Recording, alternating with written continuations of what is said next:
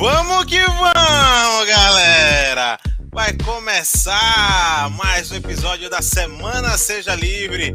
Então, esse cara buscou se qualificar, se capacitar. Ele é hipnoterapeuta, ele é coach, ele é especialista em PNL, ele já faliu cinco vezes, é especialista em falir empresas. O cara é desenrolado. O cara é desenrolado. Ele tá montando um curso, inclusive, como falir uma empresa em três meses. Não, brincadeira. Mas esse cara é fera demais. Ele vai estar com a gente hoje aqui e vai participar junto comigo, junto com vocês, trazendo para vocês um conhecimento vasto, tá? O cara é hipnoterapeuta, o cara é especialista em PNL, programação neurolinguística, o cara é realmente muito fera, tá? Então, é, ele é empreendedor, empreiteco, como ele diz, né? Então tem muito, muito a agregar e eu espero que vocês aproveitem a noite da melhor maneira possível. Com vocês, Bruno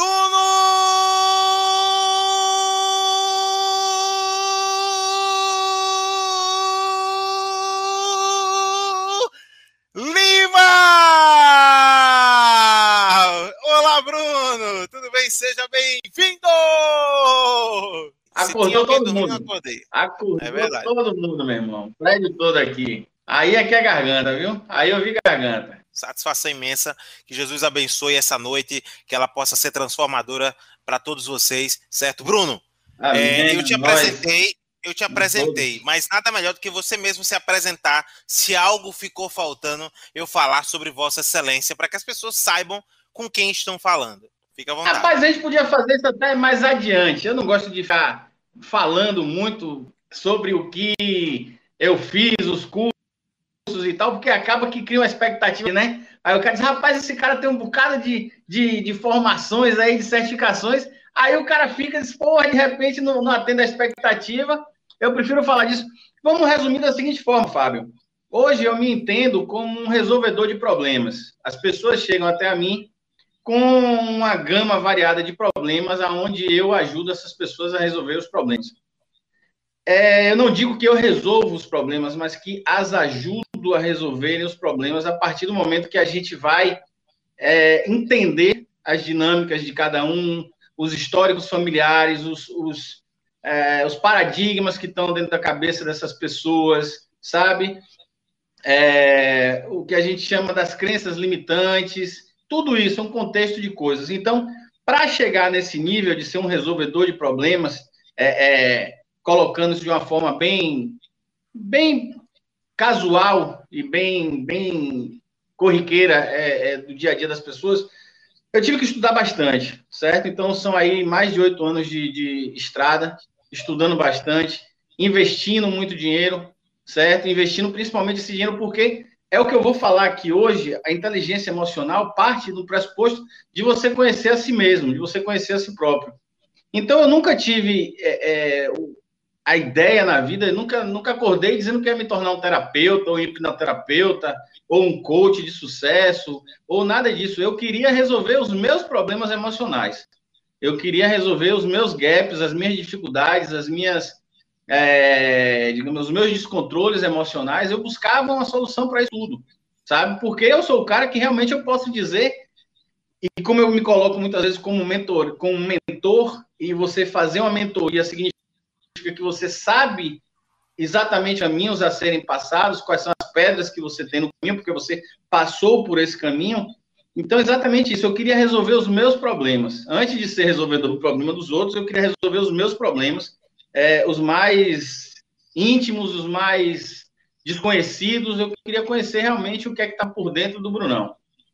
E nessa trajetória, então, foram muitos cursos. Cursos, eu tenho mais de seis formações em coach, eu sou Master Coach Trainer, então, eu fui para programação linguística, também sou master trainer em programação neurolinguística, que foi realmente um, dois grandes divisores de água na minha vida, certo? Eu indico a qualquer pessoa que façam bons cursos. Eu, eu me é, tive essa sorte de ser direcionado e ter condição de, de chegar em bons, ótimos professores, certo? Em bons, boas empresas que me colocaram realmente no, no norte, num caminho a seguir. E a partir daí foi a hipnoterapia, aí foi expressões faciais, comportamento não verbal, linguagem corporal, uma série de coisas que eu fui entendendo a, a, como entender a mim e como entender outras pessoas. E a partir daí, acho que o caminho vai vai vai fluindo. Você vai, você vai ajudando uma pessoa, você ajuda primeiro a você mesmo. Tem uma máxima que é aquela. Quem, quem já andou de avião sabe que a pessoa lá, a aeromoça, ela fala: ó, em caso de despressurização, coloque primeiro a máscara em você. O oxigênio tem que ser seu, inicialmente. A primeira pessoa que tem que começar a respirar bem é você. Se você não estiver respirando bem, se você não se conhecer, se você não começar a se ajudar, como você vai ajudar o outro? E o pior que tem, viu, Fabão? Tem muita gente aí querendo pregar coisa na vida do outro, quando a casa tá, tá desorganizada. Entendeu? Não. Então. A, a chuva, a, a, casa tá cheia de buraco e a chuva tá caindo dentro da casa, né? E tipo, e ele tá, tá falando da casa. E ele tá falando de arrumar o teto da casa do vizinho. Né? Mas vizinho, o teto dele, o teto dele tá todo tudo pingando, né? Então, tipo assim, tô exatamente. querendo ajudar o outro, mas a minha casa ainda tá Sim. toda desarrumada, né? Então, é isso que você quer Sim. dizer que antes de querer ajudar os outros, primeiro você buscou se ajudar, a se entender, claro. a entender quem é você, a conhecer mais você, porque nós estamos em eterno aprendizado sobre quem nós somos.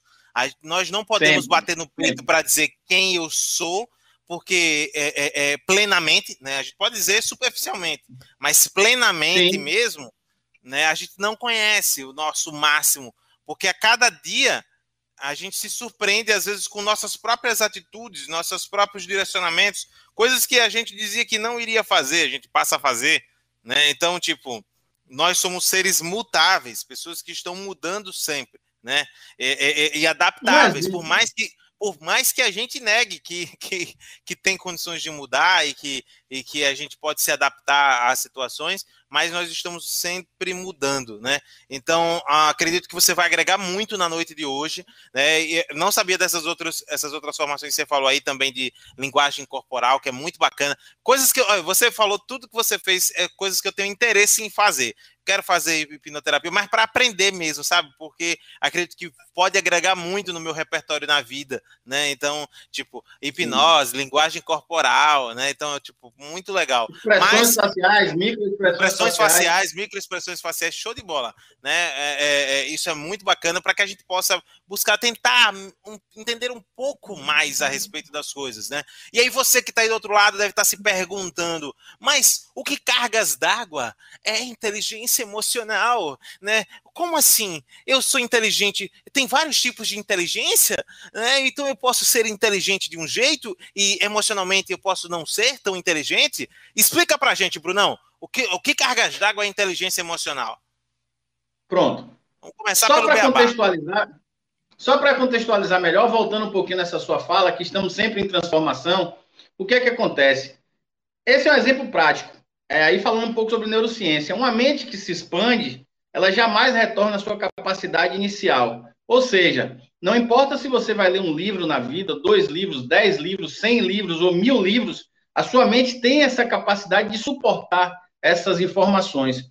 Então, Fábio, certamente daqui a 30 minutos não seremos mais as mesmas, as mesmas pessoas, e no final dessa live, com a série de informações trazidas por mim e por você, com certeza essas pessoas, nossa audiência, estarão transformadas. Essas pessoas não vão desaprender o que aprenderem aqui, certo?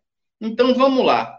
Então, galera, só com esse começo aí já vale um likezão, né? Para mim, para o Fábio aí, só aí já dá, aperta o dedo no like aí, porque é uma questão de reciprocidade. Como o Fábio falou, a gente está aqui num processo de doação, de doação de informação, doação dos nossos conhecimentos, doação do nosso tempo, que é uma, um bem não retornável, certo? Mas vamos lá, vamos começar, vamos aquecer os motores, falar sobre inteligência emocional. Fábio, eu vou começar devagarzinho para a galera entender aqui. Vou começar com uma coisa bem simples, um conceitozinho básico de Google, certo? É uma coisa, não, não tem muita ciência o que é inteligência emocional. Inteligência emocional é a capacidade de administrar suas emoções a fim de alcançar um objetivo. Ponto.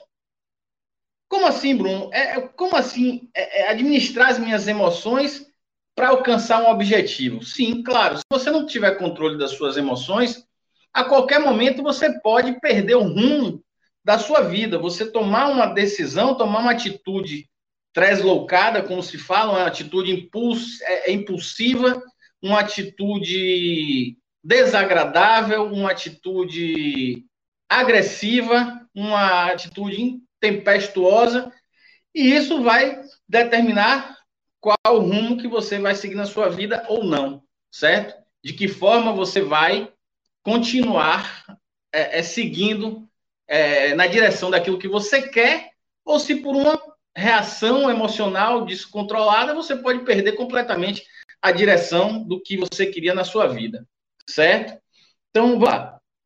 Essa, essa, esse conceito de inteligência emocional começou a, difundir, a ser difundido mais ou menos por volta de 1990, com dois psicólogos e pesquisadores, que eram o John Mayer e o Peter Salovey, certo?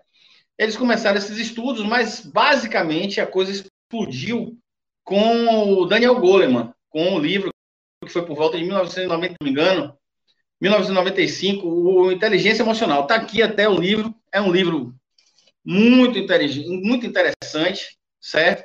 É um livro denso, é um livro. Cadê? Oi, oi, alô, alô, aqui. É um livro 300 e lá vai fumaça de páginas. É um livro técnico, é um livro, digamos assim, até relativamente cansativo de ler, porque ele tem muita informação, é muita informação mesmo, muita coisa, é, é, é, muitas minúcias que são realmente de quem gosta, de quem vai estudar essa área, de quem vai é, é, ir para os meandros dessa coisa da inteligência emocional. Mas eu não vou, eu não vou ficar nesse contexto, digamos assim, erudito, não. Eu quero falar para que todo mundo entenda, eu quero falar, não subestimando a inteligência de ninguém, mas, Fabão, eu sou um cara do povo, eu falo a língua do, do, do que todo mundo entenda, eu gosto de falar para que todo mundo entenda, para que, já que estamos disseminando informação, estamos distribuindo informação, a gente não venha a prejudicar e nem a, a fazer nichos de, de, de, conhecimento, sabe? Então, eu quero falar o, o, dia a dia, o usual. Como você falou ali no começo, eu venho de, de fracassos, eu venho de falências, eu venho de desesperos, descontrole emocional, e nada disso estava errado. É, é, a gente, quando está passando um perrengue, a gente acredita que a culpa é do mundo, né? Já viu aquele desenho animado que só chove na cabeça do boneco? O cara vem para cá, chove, o cara vem para cá, chove. Era mais ou menos assim que era a vida do Brunão. E a gente se debate, a gente se desespera, fica tentando é, é, é, se debater na areia movediça, e quanto mais você se debate, mais você afunda. Mas uma coisa é certa. Vou falar uma coisa para todo mundo aí. O Brunão vai falar muitas coisas aqui e eu vou, vou só fazer um pedido a vocês. Se eu te falar alguma coisa que te incomode realmente, que te doa, que te ofenda de alguma forma, pode ter certeza que essa ofensa não é minha para você. Eu não posso lhe ofender. É você que vai se sentir ofendido com alguma coisa. Brunão não vou ofender ninguém. Então, um grande mestre meu dizia assim: incomodou do eu, leva para casa que é seu. E realmente, quando a gente começa a, a remoer essas histórias, é que você você não está no lugar errado, cara. Não está acontecendo nada errado na sua vida. Você é autor dos seus fracassos ou dos seus, dos seus sucessos, certo?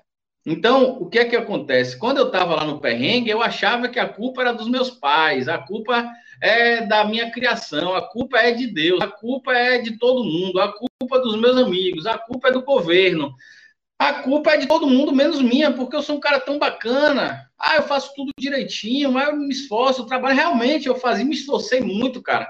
Peguei muito peso, quebrei pedra a vida toda, sabe? Batendo de frente com os problemas. Mas e o tal da, da, da controle emocional? E é o tal da inteligência emocional? E o tal de você fazer o que é necessário fazer? Pô, eu fiz um bocado de coisa, Fábio. Eu trabalhei muitas coisas, pessoal. Mas eu não fiz muitas vezes o que era necessário fazer. Eu queria viver a vida do meu jeito, eu queria fazer do meu jeito. Nunca mexi com nada ilícito, nunca mexi com nada errado, nunca mexi com droga, nunca mexi com, com nada errado. Eu vivia, sempre vivi acima é, é, da linha, digamos assim, do que é do que é ilícito, do que é imoral, do que é legal. Sempre estive, nunca estive à margem da sociedade, digamos assim. Então, por eu achar que fazia tudo certo, eu achava que eu deveria ter sucesso nas coisas, eu deveria ter um resultado X ou Y. Então, quando falando sobre, sobre as falências, as minhas falências tinham um, um, uma lógica. Por quê? Porque eu começava um empreendimento X, começava a subir, começava a ter sucesso, começava a ir, mas sempre quando eu chegava num determinado ponto, aquela zorra caía. Tudo bem, vamos começar outra empresa, outro negócio, outro comércio, outro. Vamos lá, força total. Vamos lá, pique total, combustível, força. Porra, Fábio, eu tive época de eu trabalhei dois anos e meio, de domingo a domingo, quando eu abri o, o último empreendimento que eu tive. Anos e meio trabalhando de domingo a domingo. Como é que fica família? Como é que fica filho? Como é que fica? Eu soube ainda tinha, eu ainda, engraçado que eu já tinha um pouquinho de inteligência emocional, pouquíssimas, e eu administrava isso. Eu nunca fiquei, por exemplo, sem ver minha filha, nunca fiquei, muita gente fica, mas eu sempre soube dosar, pelo menos mesmo trabalhando domingo a domingo, tinha os momentos onde eu estava com ela, estava fazendo algumas coisas com a esposa, mesmo assim cheguei a parar algumas vezes da mesma esposa, e aí foram, foram N, N situações. Mas vamos lá, o que é que acontecia? Eu achava que, pô, eu fiz tudo certo, cara. Eu trabalho pra caramba. Eu me acabo.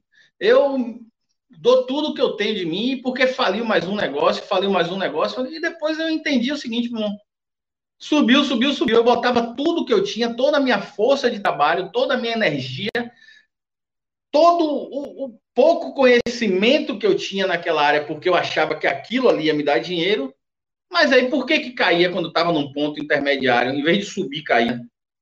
Porque não tinha conhecimento necessário, não tinha estudo necessário para aquilo ali. Não tinha o comprometimento, eu fazia o comprometimento braçal, mas não tinha o comprometimento emocional e nem acadêmico para fazer aquilo ali. Vamos lá, um exemplo bem prático do que é inteligência emocional na prática.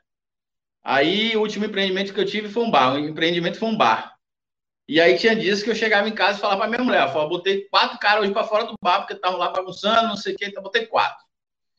Aí ela, rapaz, veja bem, você é muito esquentado, veja bem se você está no lugar certo, fazendo a coisa certa. Aí passavam dias, uma semana, hoje foram seis, botei cinco, seis para fora de uma vez. Até o dia que foram 17. Imagina o dono de uma empresa botar 17 clientes para fora da empresa porque eu não sabia me relacionar. Tá ruim, Fábio. Como é que vai? Como é que... desculpa, desculpa, mas. 17 clientes. Você conseguiu 17. expulsar 17 clientes da sua empresa. Uma equipe, Não, eu já, galera, eu já demita, demita o seu cliente. Eu já demiti vários clientes, mas você passou da, passou da conta de demitir cliente. Aí, conta, aí, conta aí nos comentários. Vocês já demitiram quantos clientes? Já passaram do recorde do Bruno? Digita aí, por favor. continua, Bruno, continua. Então, velho, minha mulher falou velho, não, tá na hora de fechar. Esquece, tá certo. Não tem como. Você não tem temperamento para isso. Você não tem, você não, não, consegue se controlar. Não, mas o cara botou o pé em cima da mesa, mas os caras estavam fazendo bagunça, mas o cara falou, pô, mas você tem um bar, você não tem. Um outro amigo meu que foi muito perspicaz nisso aí, ele falou, Bruno, você não vende chá de camomila, não, filho, você vende bebida alcoólica. Certo? Você vive de bebida alcoólica, você quer que os caras venham para cá para quê? Para fazer é, é, meditação? É? Pô, você também. Você aí, um me chamava de engessado, o outro era muito estressado. Aí os rapazes eram inúmeras situações. É, a, a, sua esposa ela tinha muita inteligência e muita perspicácia, porque você realmente estava esperando um monge budista como cliente e você está no lugar errado. Era a mesma coisa que você montar um ringue, um, um negócio de, de, de luta e não querer que a galera leve isso papo lá dentro. Exatamente. É basicamente isso aí. Mas então, Fabão, isso aí para contextualizar, por exemplo, quando eu, você falou do Empretec, eu fiz um Empretec, fiz um curso que é uma metodologia fantástica do, do Sebrae, e foi os primeiros cursos que eu comecei a, a ver o porquê que eu tinha falido outras vezes, porque realmente esse era um curso para eu ter feito 20 anos antes, e ele já existia, eu só não sabia disso. é, o Empretec é um curso fantástico para a linha de empreendedorismo. Só que eu fiz ele quando eu fali o bar. Então não adiantou mais também. E ali naquele momento eu tomei uma decisão que eu falei o seguinte, velho, não é a minha. É, você, você né? É, é, é, o, é, o, olha, é uma aula, é uma palestra, mas é um show de stand-up também. Não, gente, é, é bom demais o Bruno, cara. Olha, é, é, a melhor coisa do mundo é você poder rir. Eu tô aqui, eu tô rindo muito e aprendendo muito. É show de bola. Continua, Bruno, vai lá.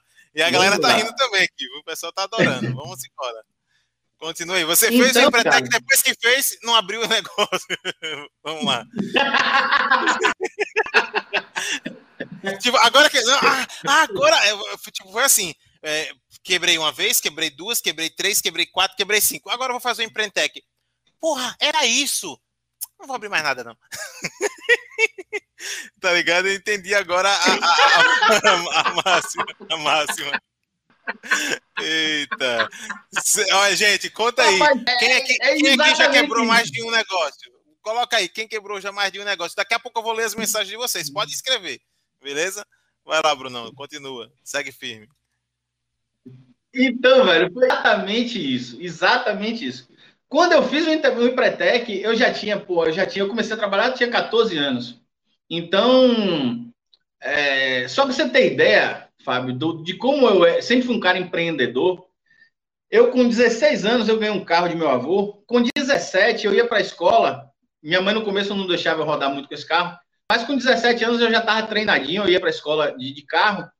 E eu comecei a fazer transporte escolar com 17 anos, sem habilitação, e enchia o carro de guri para ir para a escola para ganhar meu dinheiro para quê?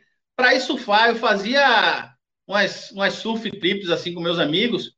E aí a galera botava as pranchas no carro e falava, ó, cada um dá, por exemplo, 10, 20 reais para botar de combustível no carro e a gente ia para umas praias mais distantes. Mas eu já graninha indo para o colégio para salvar minha gasolina e ganhar o dinheiro da paquera, né, no final de semana, tomar um sorvete com a namorada, alguma coisa assim. Então eu sempre tive com uma mentalidade assim de, de empreender em alguma coisa. E aí o que acontece? É, nessa questão do, do eu com 14 anos, quando eu em Pretec, eu estava com 40. Já estava com quase 40. E já tinha passado por essas todas e tal, e já tinha falado, vai, ó. Pronto, foi bom para mim, foi um bálsamo para mim entender naquele momento. Me chamou a atenção porque eu, eu passei, ó, só para você ter ideia, eu passei em vestibular de administração, eu passei em vestibular de direito, cursei, cursei, acho que cinco semestres de direito, larguei. Eu cursei, eu fiz é, administração, direito, eu fiz odonto, logo o primeiro vestibular que eu fiz odonto, eu passei, eu não cursei odonto, eu queria trabalhar, certo? E o último que eu fiz foi, foi que eu estou cursando ainda. Então, eu, eu sempre essa coisa de trabalhar, sempre quis essa coisa de, de chegar em algum lugar. Falta, falta quanto? Falta quanto para terminar a psicologia? Só para saber se você vai terminar. Deve faltar aí uns dois anos. Eita, eita. Vamos fazer oração forte, viu, gente? Que ele vai terminar. Ele vai terminar. Que agora é outro homem, né? Agora é outro homem. Vou agora terminar, o cara é, é, é, é, é, especialista comportamental e vai terminar. Até porque psicologia ele tem que terminar, né? Para poder fazer apesar, justamente apesar, ajudar muito em tudo isso que ele já faz. Apesar de, de. Pode falar. Apesar de que o que eu queria encontrar na psicologia, eu encontrei muito cedo. Eu estudei muito logo no, nos primeiros semestres, porque eu estava muito ávido de informação, e a, essa coisa da psicologia veio a se encaixar com todas essas essas, por exemplo, vamos dizer, o coach, a metodologia coach é um tripé. Muito se fala e muito se tem preconceito sobre o coach. Tem gente que faz um curso e acha que vai mudar a vida do outro, vai fazer palestra, vai ficar, vai ser Roberto José Roberto Marques em um final de semana. Não é bem assim. Mas a metodologia e as ferramentas psicológicas usadas no coach são fantásticas. Quando eu cheguei na PNL, foi realmente um grande reforço de tudo que eu tinha entendido no coach. Foi o casamento perfeito. Mas ainda assim eu achava que aquilo balançava. Com a psicologia, aí formou-se um tripé. Porque com a psicologia, e principalmente uma coisa que eu vou falar aqui, que são as etapas do desenvolvimento humano, você conhecer o cérebro, você conhecer como uma pessoa aprende a aprender as coisas, como você entende a, a linha de pensamento de, de grandes, grandes, figuras da educação, como Piaget, como Skinner, aí você vai aprender sobre condicionamento operante, você vai entender como as pessoas se tornam os adultos estressados, digamos assim. Pô, cara, aí foi lindo. Aí eu estudei muito logo de começo e fechei uma ferramenta, é, é, digamos assim, sólida de trabalho, entendeu? E aí fui me cercando das outras das outras coisas, como as ferramentas da hipnoterapia, do comportamento humano, das expressões faciais, microexpressões faciais, eu consigo tirar do meu cliente, muitas vezes, é, uma informação que o subconsciente dele quer sonegar, certo? Então não é por mal, ele não quer me contar uma coisa, não é por mal, não é por vergonha. Se ele tiver vergonha, eu posso usar hipnose. Pronto, beleza. Ele vou desligar o córtex pré-frontal do cara, ele vai ficar mais relaxado, ele vai sair daquela zona de, de, de julgamentos, e ele fala, ó, oh, Bruno, aconteceu isso, isso e isso, pronto. Foi assim, foi assim, foi assado. Eu não, eu não posso e nem uso isso, ele não vai me dizer o que ele não quiser dizer. Se for uma coisa muito íntima dele, não quiser dizer, ele não vai dizer. Mas se ele só tiver com vergonha, ele vai soltar, não tem problema, certo? Então é aquela história. Então, voltando a toda essa, essa situação, voltando a essa coisa do só do, do, do Empretec lá para fechar isso, a gente começar a falar realmente de inteligência emocional, aquele momento foi um divisor de águas, porque eu entendi que ali eu tinha errado 30 anos da minha vida, praticamente, por uma coisa simples, falta de estudo. Acabou. Falta de estudo, falta de não. Eu botei muito braço na história e pouco, peguei muito peso e pouco estudo. E eu, aí foi a virada de chave. E aí, quando eu conheci tudo isso que eu, que eu falo hoje, que eu estudo, pronto, você assim, eu, eu fim de semana, a galera sai, vai tomar uma gelada, eu fico até 3, 4, 5 da manhã estudando dentro de casa amarradão, velho. Amarradão. É meu fim de semana, ou minha semana, qualquer dia, se eu tiver fim de tomar uma gelada, um vinho, boto em casa, sento, vou ler e fico até 4, 5 da manhã lendo. É meu fim de semana, é minha festa. Então hoje eu faço uma coisa ah, uma coisa que eu falei com você da outra vez, eu vou deixar claro aqui para essa galera, é o seguinte: eu disse que eu nunca mais ia trabalhar na vida. Eu falei isso com você? Quando eu falei de vez, quando eu, quando eu depois que eu fiz o empretec, falou, ó, era isso, era isso, não sei o quê, mas também já cansei, não quero mais, não vou mais trabalhar na vida.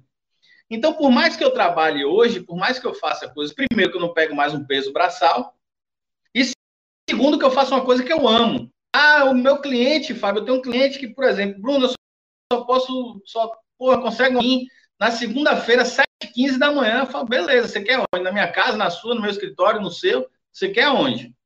Não tem aquele negócio daquela bad da segunda-feira, não tem o negócio do sextou, segundou. Para mim é tudo a mesma coisa, cara. Porque eu faço uma coisa que eu. Primeiro, eu vou estar contribuindo verdadeiramente, grandemente para a vida de alguém, para melhora na vida, nas emoções, numa família inteira, às vezes. Os excepcionais, como eu já saí aqui, por exemplo, meia-noite de um domingo, por exemplo, para fazer um atendimento de, de urgência, né? Um, um, um, surto, uma pessoa que está lá, está precisando, deu um, deu um tilt lá na família, me liga, ou a própria pessoa me liga, Brunão, me ajuda, estou aqui. Cara, é um maior prazer do mundo, sabe? É realmente uma coisa muito prazerosa. Então, naquele momento que eu disse que nunca mais ia trabalhar na vida, e realmente hoje eu posso dizer que eu não trabalho. Eu, eu amo que eu faço a um ponto que a qualquer momento que eu esteja fazendo ou isso aqui com você, com você lado, ou em atendimento específico com a pessoa, ou no atendimento de casal, no atendimento de famílias. Cara, é muito bom. É muito bom, muito bom mesmo. Então, todo aquele perrengue, todo aquele caminho de pedras, ele chegou na minha vida para ser que hoje eu digo o seguinte, a minha vida, se você olhar de trás para frente, ela não faz nenhum sentido. Olhando lá para o começo, de lá de onde eu vim para cá, não faz sentido nenhum. Nada dava certo, velho. Nada dava certo. Era um tropeço em cima de outro tropeço. Era uma confusão em cima de outra confusão.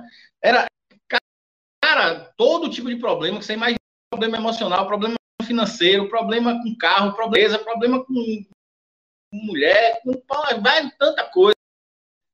Não faz, não faz sentido. Só faz sentido total olhando hoje, daqui de onde eu estou, para trás.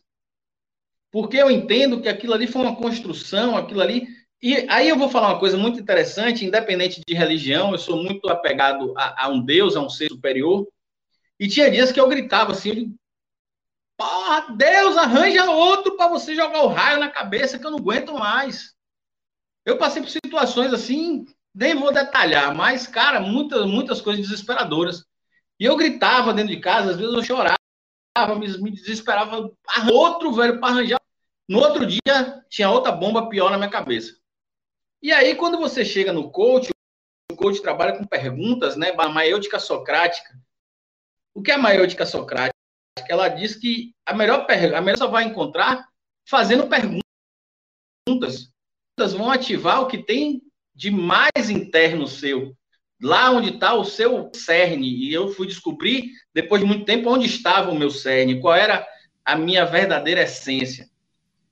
Em então, dos porquês, né? comecei... Sim, cara. E tem uma pegadinha aí, o seguinte, porque quando a gente faz uma pergunta, se eu te pergunto assim, Fábio, por que você fez isso? Você vai dizer, pô, eu fiz porque eu quis. É uma resposta automática do seu inconsciente. Aí eu falo assim, Fábio, qual o motivo de você ter tomado essa decisão? Oi? Você vai buscar um motivo. Se você pergunta seu por quê, você fala, porque eu quis, acabou, não tem mais conversa. Sim, Fábio, mas qual, qual o motivo? O que é que vou tomar essa decisão? Porque ele não tem uma resposta pronta para o como. Ele tem para o porquê. Certo? Uma coisa muito interessante. Então, essa questão eu fui perguntar, quando eu conheci a metodologia. Porra, quando eu cheguei no curso de coach, já com 40 anos de idade, perguntava assim: qual é o seu objetivo de vida, seu propósito de vida? Eu falei, oi? Não fui apresentado essas palavras, não, amigo. E aí, aqui dentro, eu vou falar, aqui nesse, nessa live de hoje, eu vou falar uma coisa muito interessante a respeito de vocabulários. Rapaz, não foi apresentado essas palavras a vida inteira, meta, propósito, objetivo. Sei não, cara. E aí, voltando nessa questão de Deus, quando eu perguntei a Deus, falei, velho, se esse cara não tivesse me sacaneando a vida toda, o que é que esse cara tava fazendo comigo? Se Deus é bom, se Deus é isso, Deus é... Pô, mas passou a vida inteira me sacaneando, tudo bem. Se fosse para me sacanear, o que é que esse cara tava fazendo? Aí um dia chegou a resposta que eu chorei, ajoelhei, pedi perdão, tudo. Deus estava me forjando para ser quem eu sou hoje. Não estava me sacaneando. Ele estava me dando provas de que você, sabe, aquele time extended, né, do, do, do joguinho, ganha uma vida a mais, uma vida a mais, uma vida a mais. Vamos lá, vamos, vamos ver até onde você aguenta.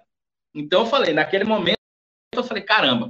Então, beleza. Então eu fiz as pazes com o meu, com o meu passado, com meus perrengues, com minhas coisas e cair para dentro do estudo, cara. E aí foi, foi uma coisa, uma, uma mudança, assim, totalmente maravilhosa na minha vida. Show de bola, Brunão. Segura mais um pouquinho. Vamos entrar emocional, que a gente não entrou ainda.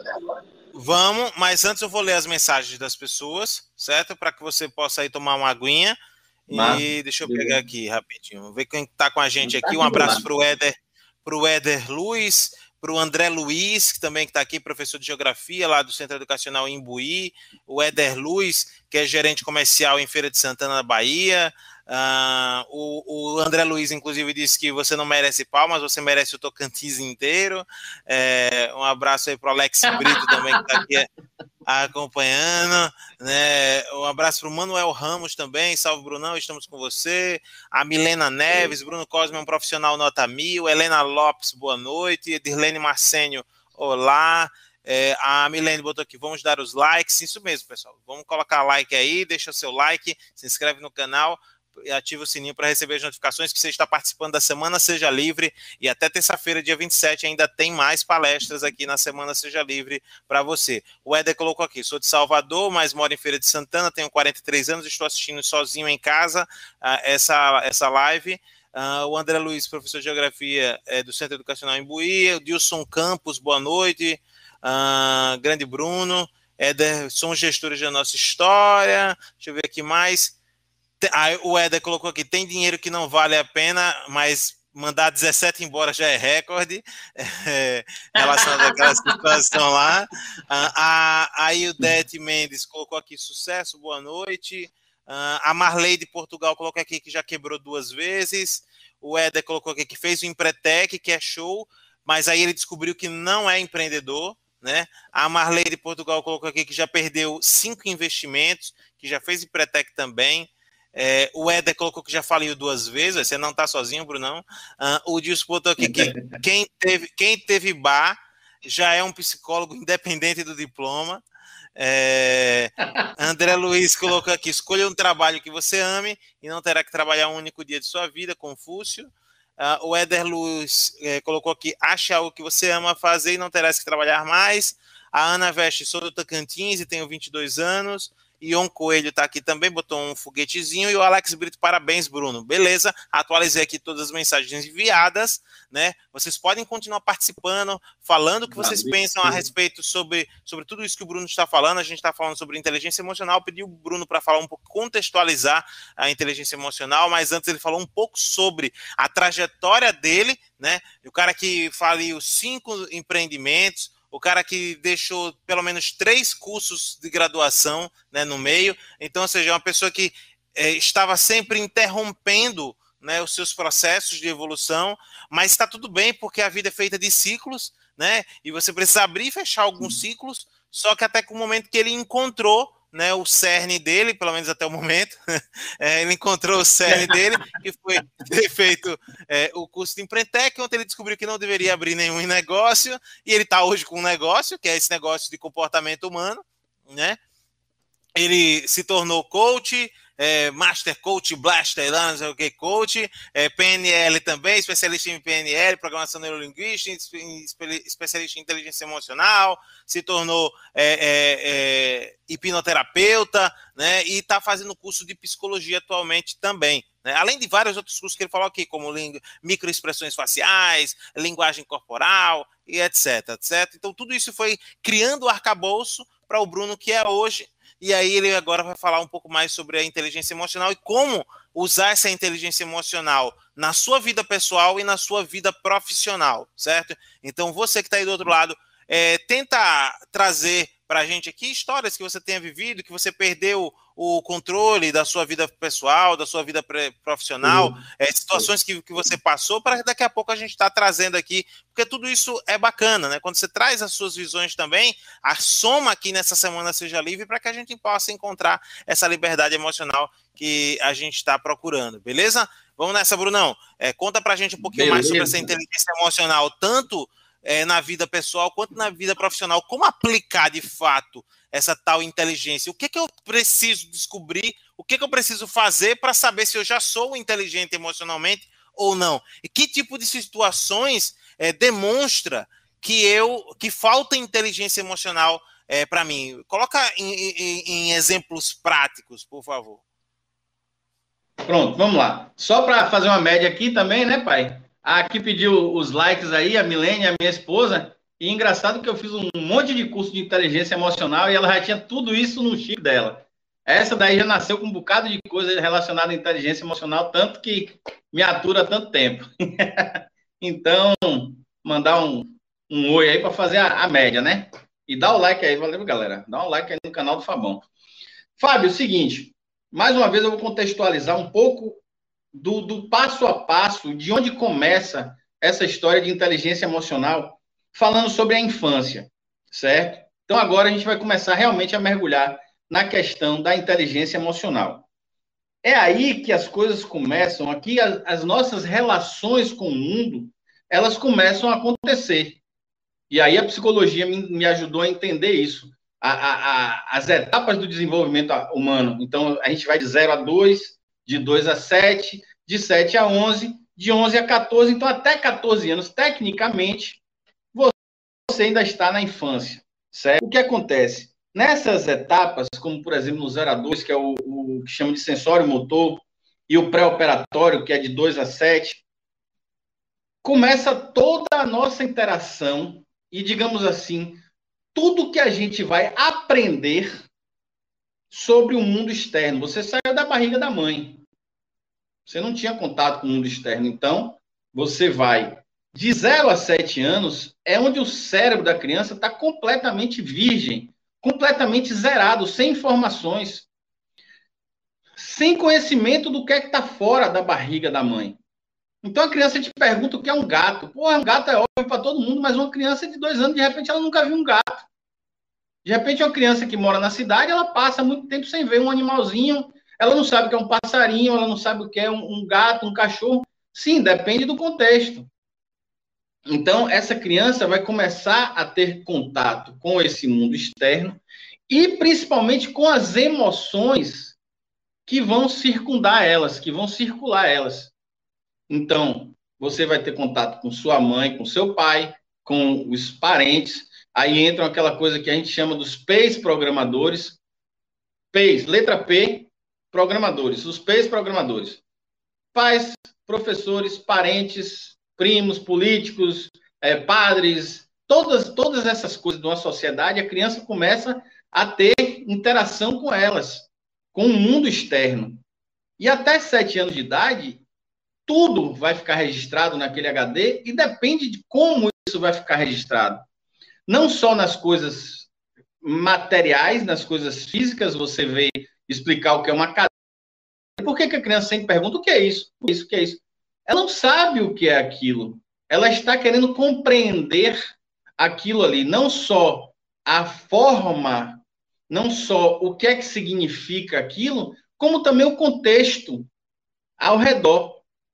A criança conhece o que é uma cadeira, mas de repente ela não sabe o que é um banco.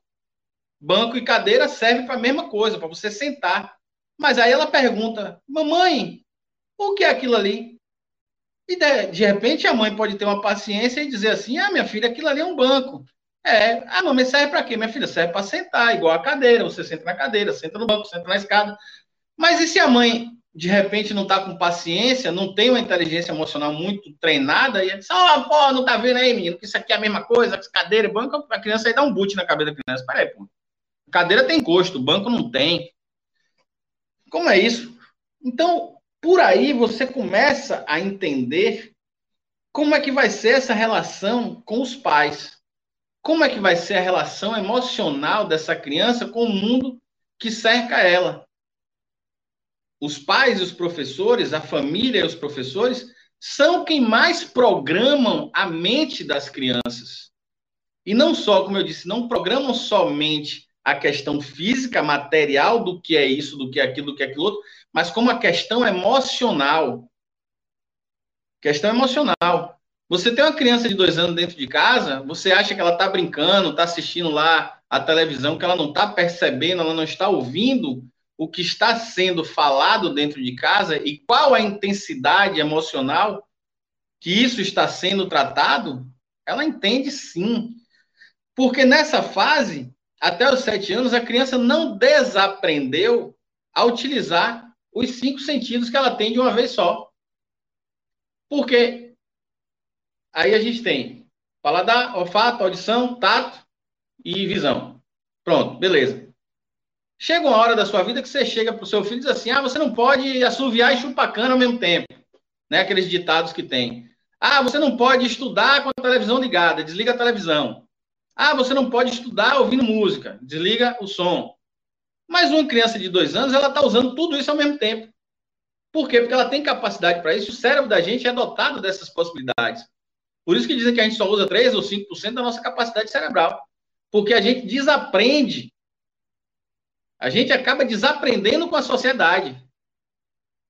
Então, se você acha que uma criança de dois anos ela não está percebendo o clima emocional que está rodando dentro de casa, você está enganado. Assim como você está enganado, se você acha que uma criança de dois anos é tão inocente que ela não possa manipular todo um contexto familiar em volta dela para fazer só o que ela quer. Entendeu? Então a coisa começa a ser criada aí, na infância, 0 a 7. A partir daí você vai ter distorções desse 0 a 7.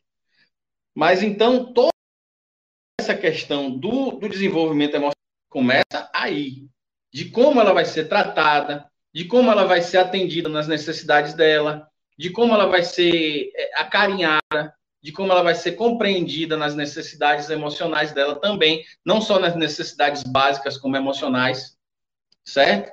Então, Fábio e, e pessoal, vocês que estão aí do outro lado, é o seguinte: nós humanos somos a única espécie humana que necessita de outros para cuidar da gente quando a gente nasce.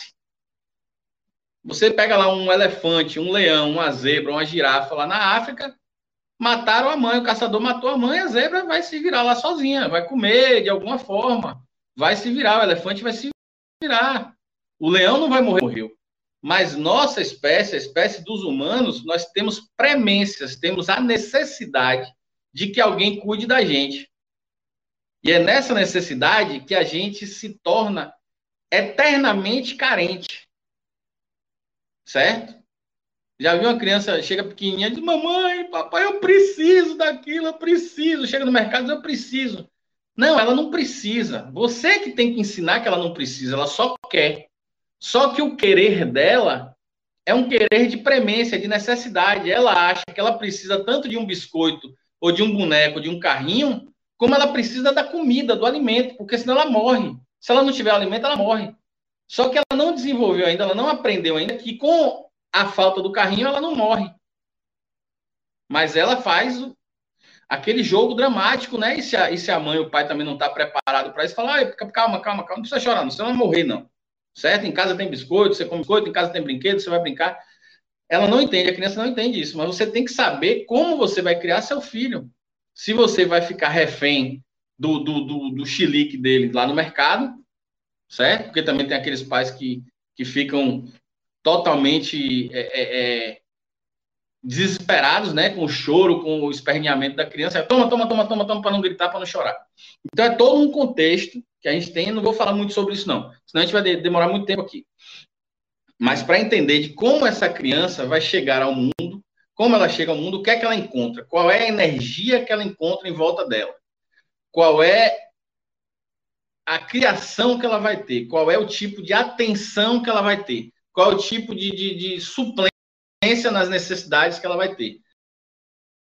E um pai e uma mãe é mais carinhoso, mais é, é, mais intencional, ele com certeza vai ser um pai e uma mãe melhor para essa criança, ele vai conseguir dar mais atenção, ele vai conseguir ensinar mais essa criança, e no momento que uma criança não, não assista brigas dentro de casa, confusão, desespero, falta de dinheiro, não sei o quê, onde as coisas se resolvem naturalmente, onde as coisas são dialogadas, conversadas, é, é, é chega-se ao entendimento, essa criança ela vai aprender naturalmente a ser inteligente emocional. Você não ensina, diz, hoje vou dar uma lição de meu filho para inteligência emocional. Não. Se você xinga, seu filho vai xingar. Se você grita, seu filho vai gritar. Se você bate em gente, seu filho vai bater em gente. Não precisa muita, não precisa ser muito esperto, não precisa estudar muito para você ver isso. A criança absorve essas coisas. A criança é uma esponja. E é como eu falei, nessa etapa de 0 a 7, ela não sabe de nada, ela só olha, sente, percebe e, e, e faz igual e faz igual, certo? Então, quando você chega na adolescência, é, é, a, vou até falar de uma coisa interessante, que é o seguinte: nessa, nessa época do 0 a 7, você pode, inclusive, transformar seu filho num aleijado emocional. Você pode. É como se você dissesse, pronto, vou, vou pegar um braço do meu filho, vou, vou passar uma corda, que ele só vai brincar, estudar, escrever, correr com um braço. Muita gente faz isso com a questão emocional do filho certo? Porque não dá o suporte necessário para que a criança aprenda a viver a vida, certo? Não dá o suporte necessário para que essa criança venha a, a, como é que se diz? Entender, não, não, o termo não seria esse, deixa eu ver aqui, deixa eu pegar um, me fugiu aqui o que, que eu ia falar, é, deu um branco aqui agora. Porra, sumiu. Mas enfim, deixa eu, deixa eu falar. Essa coisa do aleijamento emocional seria o seguinte. Pronto, lembrei. Tem gente aí de escola e que vai e que vai ver que eu não estou falando besteira. Peguei aqui o gancho que eu tinha perdido. É muito comum você ter na escola crianças que, por exemplo, o pai ajuda a criança a fazer o dever de casa. Legal. Você estar com o pai, tomando a lição, ali, meu filho, A com A é Bá, B com E é Bé, não sei o que é uma coisa. Mas daí a você fazer o dever de casa para você colocar seu filho bonito na foto, qual o sentido disso? Se a criança está na escola para aprender, se a criança está na escola para começar a desenvolver o seu raciocínio, se a criança está na escola para começar, a partir dela, exercitar a mente e o raciocínio dela. Como que você vai fazer o exercício com seu filho? Como que você vai querer que ele saia sempre bonito na foto, você fazendo as coisas para ele? E aí ele vai se acostumar com o quê? Com sempre os parabéns. Ah, muito bem, seu desenho tá lindo, sua pintura tá maravilhosa. Tá, e quando chegar na vida, lá adiante, depois dos 14 anos em diante, que a conta chega, como que ele vai lidar com as frustrações? Como que ele vai lidar com, com as dificuldades reais da vida? Como ele acostuma a, a chegar e dizer assim, não, poxa, mas antes dava tudo certo. Agora virar, eu não sei como me virar. Ele tem que aprender a se virar lá atrás. Ele tem que aprender a se virar disso. Você está lá para ajudar, estar paralelo, estar junto, e a criança saber que ela tem um alicerce. Você não está lá para fazer o dever da criança. Não está lá para resolver a questão toda da criança. Certo? Então, mas enfim, esse tipo de coisa é que a conta vai chegar lá na frente. Vamos pular para a segunda, a segunda parte, já que é a adolescência, quando essa criança já teve esse, esse tipo de, de problema esse tipo de hábito, entre aspas, e, e já, já criou algumas, digamos assim, alguns entraves, né, algumas dificuldades para se relacionar com outras pessoas, se relacionar com ela mesma, porque ela chega um momento que ela já não sabe como é que, que, que ela é, realmente como é que ela funciona, está absorvendo tanta coisa de tantas formas que ela de repente nem sabe como é que está a cabecinha dela lá, certo? Uma, um parêntese que eu faço aqui, Fábio, na, na questão da, das crianças, de como você ter um filho, e é uma coisa que eu estudo relação de, de pais e filhos, que muita gente está num relacionamento e às vezes assim, ah, tá faltando alguma coisa aqui em casa, nesse relacionamento, não sei, ah, vamos ter um filho, não sei, não estou falando da vida de A ou de B ou de C, mas existem, existem situações, vamos ter um filho está faltando alguma coisa, então vamos ter um filho para ver se melhora essa relação, porque está faltando está isso, está aquilo. Então, tem uma matemática aqui a respeito de crianças e a respeito de filho, que filho não pode ser falta. Filho não pode ser criado com mais e menos. Ou seja, alguém está mais assim no relacionamento, alguém está menos um pouco, o negócio não está legal. E aí vamos ver se bota uma criança no mundo para ficar melhor. Não é mais com menos vai dar menos. Certo? Essa criança não vai ser bem cuidada. Criança tem que ser mais com mais, dá mais, certo? Ou seja, você está muito bem com você, no seu relacionamento, você está muito bem com a sua inteligência emocional, você está muito bem com, com todo o contexto da sua vida, você é um profissional, você tem sua vida, sua carreira, seus amigos, sua família, outra pessoa que também está muito bem, que você também tem, tem a carreira dela, tem a vida dela, tem os amigos dela, e sim você juntar mais com mais, e aquela criança vai ser uma explosão do amor, vai ser a somatória de tudo, aí você vai botar um filho no mundo. Caso contrário, amigo, eu aconselho a criar um cachorro, um gato na pet shop, vai ficar mais tranquilo. Porque também não adianta jogarem a culpa da, do estresse do dia a dia, da depressão, do desespero. Ah, mas tenho que dar coisas a meus filhos, eu tenho que cuidar dos meus filhos. Porra, o cara já trabalha 10 horas por dia, a mulher trabalha mais 8 ou 10 ou 12 também. Aí o cara vai ter um filho, como que vai criar esse filho, amigo? Quem vai criar o filho? Que tipo de atenção essa criança vai ter? Pô, a gente está passando hoje pelas coisas que está passando, a questão emocional das pessoas, por causa disso, pô. Você não, não, tem condição de criar um filho, compra um gato.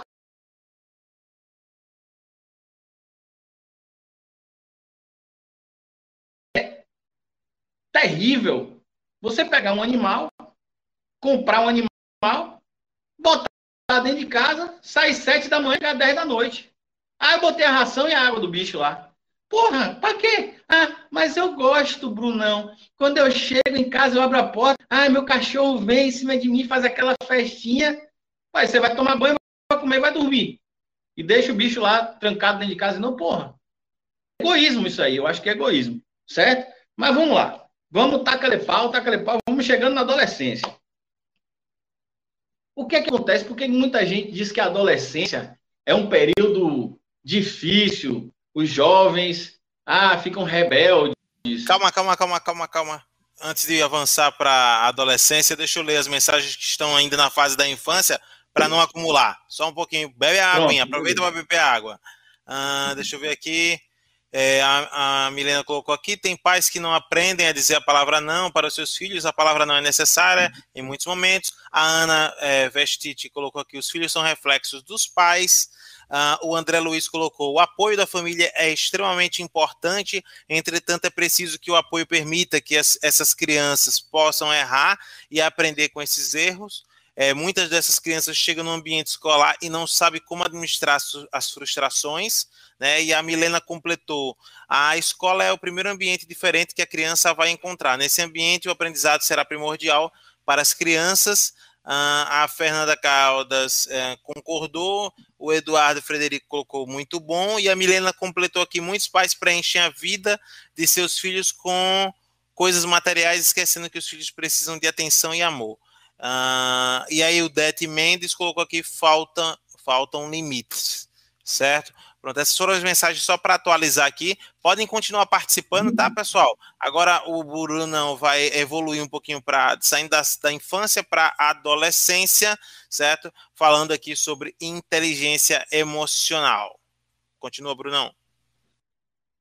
Vamos lá. Aí a galera fala que a adolescência, aquele período da aborrecência, por que, que o jovem cria tanto problema, por que, que o, o jovem cria distúrbios, às vezes, dentro de casa. Não é. Não é bem assim.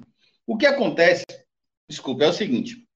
Lá atrás, lá atrás eu esqueci de falar isso até, essa criança, ela começa a ter contato com uma coisa chamada modelo de mundo.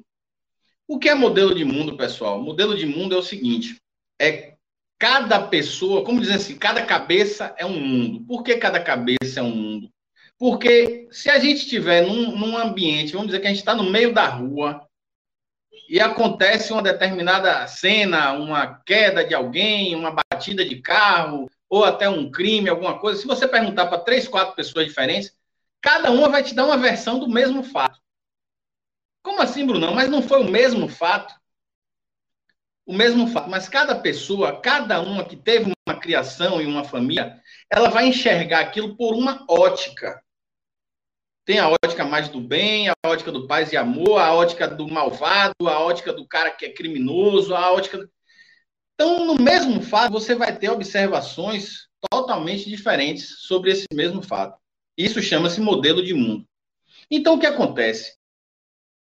Chega na adolescência, o jovem ele apresenta ser um modelo de mundo que é próprio da família. Mas na adolescência ele começa também a sair, ele começa a ver outros, ele já não está mais tão grudado no pai e na mãe. Ele começa a ter uma ótica que às vezes choca. Falou que tal coisa era assim, mas eu estou vendo que tal coisa é assado. Ele começa a conviver com outras galeras, com outros amigos que têm outros modelos de mundo. E aí, quando ele diz que X é Y, o cara diz, não, Y é igual a Z, e tal, e coisa. E aquilo começa a efervescer. Você bota nisso aí hormônios entrando na jogada, certo? E aí, o que acontece? Essa, essa, essa conjunção de, de, de fatores, Fábio, e é isso que eu vou chamar a atenção para as pessoas aqui, que têm seus filhos adolescentes e até meia adolescentes, que adolescente tecnicamente a partir dos 14 anos, a falta de linguagem, a falta de vocabulário, a falta de leitura, a falta a gente está vivendo muito no mundo de hoje, todo mundo é, é em cima de celular, questão eletrônica, que é muito, muito lindo, muito empolgante, é muito vibrante, é muito, digamos assim, do que o cara ficar simplesmente lendo, lendo. Nota, não é chato, muitas vezes é. Mas a questão é o seguinte: Quando você soma tudo isso a uma falta de vocabulário no jovem, isso eu estou falando, estou fazendo aqui, infância, adolescência, para chegar lá nos problemas da fase adulta e de como a gente pode reverter tudo isso, certo? A inteligência emocional é toda uma coisa. Então, o que acontece? Esse jovem, pela falta de vocabulário, e uma pessoa, por exemplo, uma pessoa minimamente inteligente, uma pessoa minimamente com algum conhecimento, ela tem, às vezes, um vocabulário de mil palavras. Se você é mais erudito, se você ler mais, você pode chegar a 5 mil palavras, 10 mil palavras. Mas uma pessoa, por exemplo, que lê pouco, uma pessoa pouco instruída, ela vai ter um vocabulário talvez de 500 palavras, 600 palavras. E aí tem uma pegadinha nisso aí, que é você não saber colocar as suas emoções e os seus sentimentos em uma determinada palavra. E aí o que acontece? Tudo vira estresse, tudo vira depressão, tudo vira ansiedade, aquelas coisas já clichês, sabe? Aquelas coisas já pré-determinadas. Então você tem 50 palavras para uma determinada, deve ser diferente, relacionadas à tristeza, relacionadas à, à falta de ânimo, à falta, tudo isso vira depressão. Deixa eu fazer um parênteses aqui, só para você entender como isso é sério. Eu, quando morei nos Estados Unidos, numa época, eu, eu trabalhei para um árabe. Cara, esse cara era um cara muito gente boa, fantástico. Ele falava cinco idiomas. Nessa época eu falava três. Que lá fora conta o meu, espanhol e, e, e inglês, né? Eu falo inglês, português e espanhol. Aqui só conta como dois, mas lá fora, como eu tô fora do país, conta três. Então eu falava três idiomas, ele falava cinco. E aí eu, pô, comecei a, gostar o, o, a sonoridade do árabe, comecei, porra, comecei a estudar aquele negócio.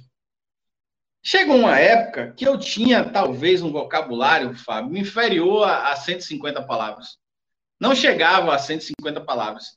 Mas eu comecei a entender a logística da, da língua, comecei a, a, perceber a sonoridade, a escrita, não sei o que e tal.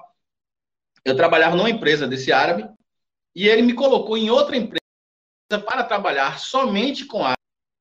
Porque ele dizia assim: você não precisa aprender mais muita coisa, eu não quero que você também seja amiguinho de ninguém, ninguém aqui vai ser seu amigo, eu quero que você execute as funções e com esse vocabulário que você tem, já está muito bom. Ou seja, se era possível eu viver, trabalhar, me comunicar com pessoas durante uma semana inteira com um vocabulário de 150 palavras, não chegava talvez a 150, devia ser 100, 120, 100 alguma coisa. Acho que não chegava a 150 palavras. Imagine o que é o jovem de hoje falando só gírias, é, é, é, coisas do dia a dia e tal, sem ler um livro, sem conhecer determinadas coisas. E aí, como eu falo, essa questão de pouco vocabulário, por exemplo, falar de umas palavras aqui bem, bem, bem estapafúrdias, assim, bem, bem loucas. Se você pega uma palavra como macambúzio, sorumbático, é... cadê? Tem outra, rapaz, macambúzio, sorumbático, tem... Porra, me esqueci aqui. Pam, pam, pam, pam, pam, pam. Pesadume, pesadume, pesadume. Taciturno, taciturno. Todas essas palavras, que eu, talvez muita gente nunca tenha ouvido, essas palavras estão relacionadas à tristeza. A graduações diferentes de tristeza. Beleza? Beleza.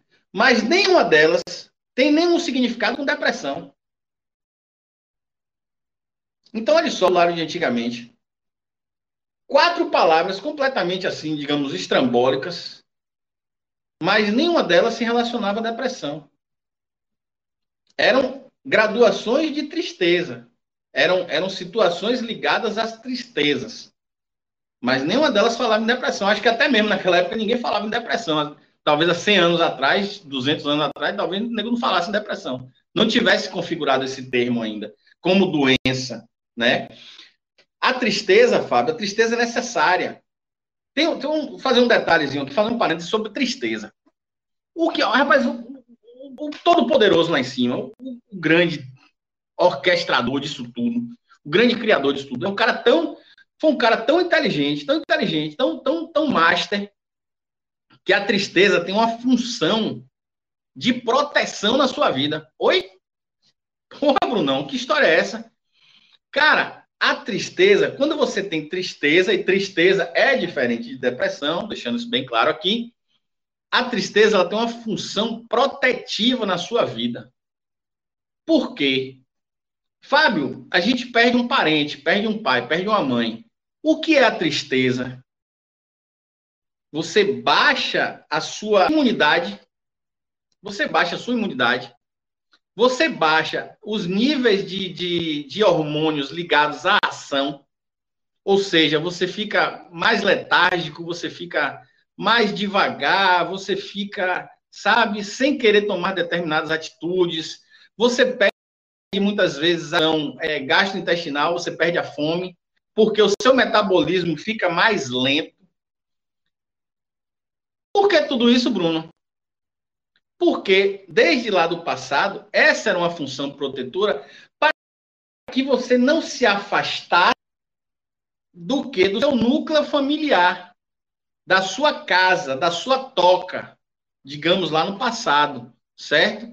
Porque você, com a tristeza, e a tristeza já ia lhe trazer as perdas que você tem na vida, perdas financeiras, perda de parentes, é, é, perda de, de, de, de coisas que são importantes para você. Quando você entra em tristeza, normalmente, entre aspas, no seu canto. Você quer ficar acomodado em algum lugar, você quer ficar acarinhado, aninhado, aninhado no ninho em algum lugar. Então é por isso que a tristeza tem essa função na vida das pessoas quando perde alguém, para não se afaste do, do seu ninho e lá no meio do caos você tenha essa baixa de todas as suas funções. Então você tem um período onde você vai se recompor, você vai voltar à vida, você vai voltar a se levantar novamente, e aí você segue adiante. Qual é a diferença entre a tristeza e a depressão? Aí é que vem a pegadinha do malandro. Seu organismo, ele tem forte, ele tem uma capacidade de lidar com essa baixa dos hormônios, por exemplo, ligado à, à felicidade, as inas, né? A dopamina, a ocitocina, a, a, a noradrenalina, toda, todo um bocado de ina que você tem no organismo, que são, né? Hormônios de ação, hormônios de felicidade, hormônios de atitude. É, é, é, para ficar bem. Quando você tem essa tristeza, esses hormônios baixam, beleza. Você tem um prazo. Você luto, um período de luto. Tecnicamente, até um ano de luto, o organismo se. Isso aí não quer dizer que você vai ficar trancado no quarto. Mas você vai devagarzinho, vai fazendo suas funções, vai. Uma coisa, ah, não quero ir na praia hoje, não quero ir no cinema, não quero, mas ah, um dia eu vou, tá? Algum amigo chama, você acaba indo. Ah, vamos comer uma besteira ali na rua, vamos. Chega um ponto que você volta. Se você passa muito tempo nesse período de luto, o que é que acontece? Mas o cérebro inteligente, do jeito que é, ele fala, velho, dá um trabalho desgramado para dopamina, essa zorra toda, esses hormônios ligados à felicidade, me dá um trabalho desgramado para produzir. Porra, para que, que eu vou produzir se o cara não tá usando, meu irmão? O cara não namora, não sai, não, não passeia, não, não, vai no shopping, não vai em lugar nenhum. Não... Eu vou produzir mais essa zorra, não. Acabou.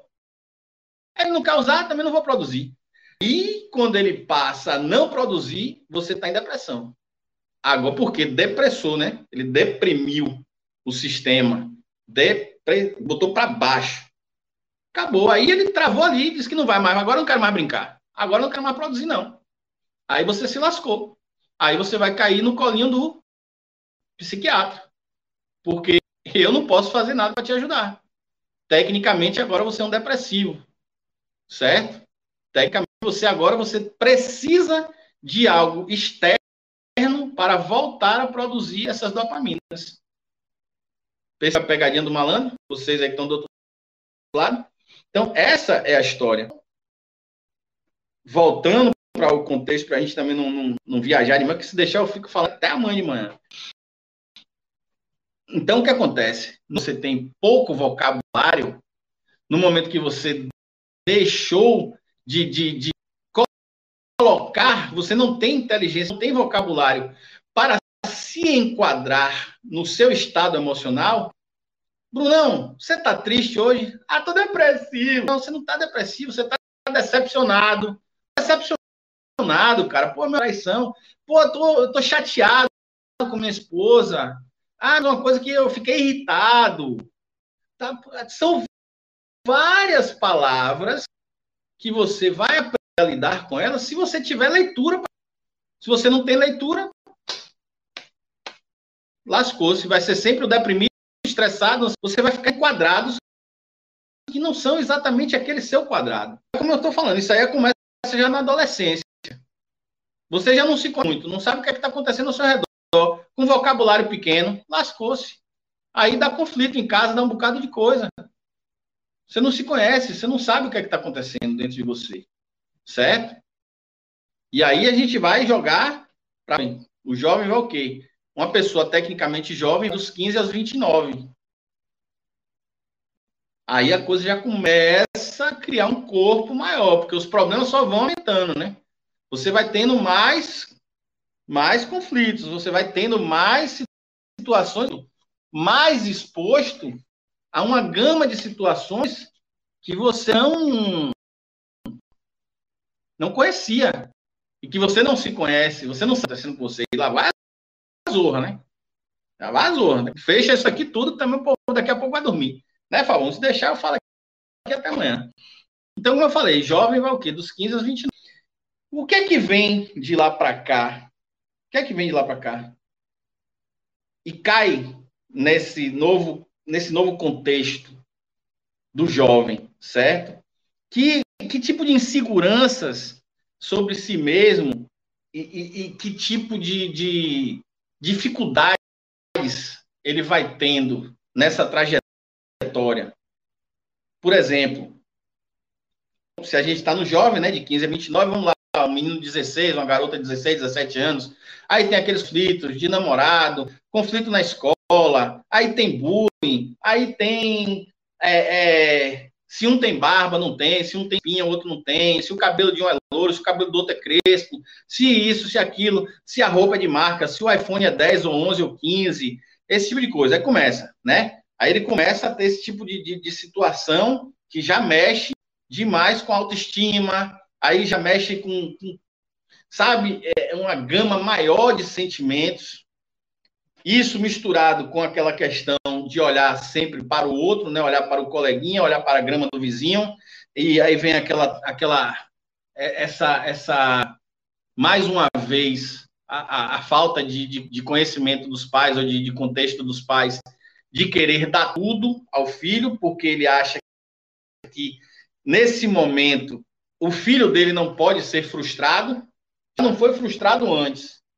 Já começou a não frustrar o guri lá de, do começo, ou seja, ajudando, fazendo o dever de, de casa do menino, sabe? Tomando atitudes que não deveriam, tomando, é, é, sufocando a criança numa bolha, ela não pode tomar as próprias decisões, porque quando eu faço, lá no, no, no passado, quando eu faço o dever do meu filho, eu estou dizendo para ele indiretamente que ele não é capaz de fazer.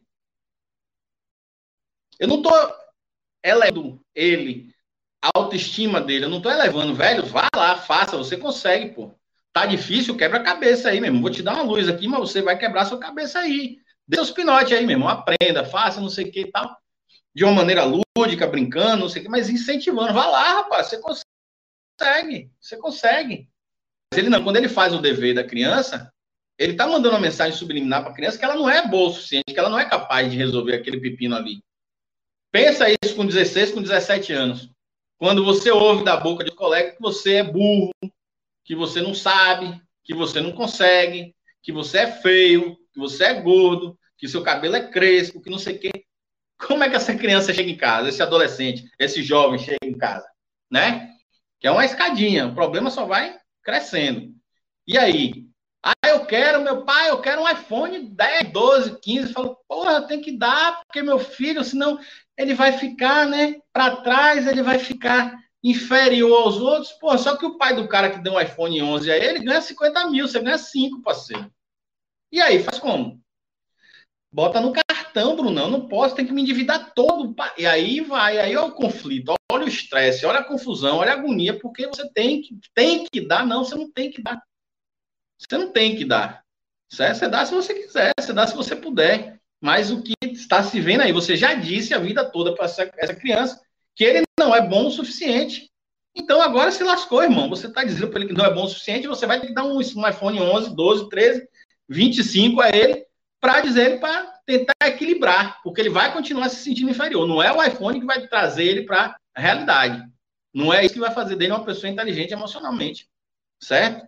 Então, aí como eu falo, entra aí a questão, fator o quê? Grama do vizinho. Grama do vizinho. Sempre olhando para o outro. O que é que acontece? Quanto mais você olha para o outro, menos você olha para si, menos você conhece a si mesmo, menos você sabe quem é você, quais são suas capacidades, suas potencialidades, porque você está perdido no, no, no, no, catando papel na ventaninha até aí. O que é que o jovem quer? Ele quer, ele quer tudo agora. Ele quer tudo do bom e do melhor agora.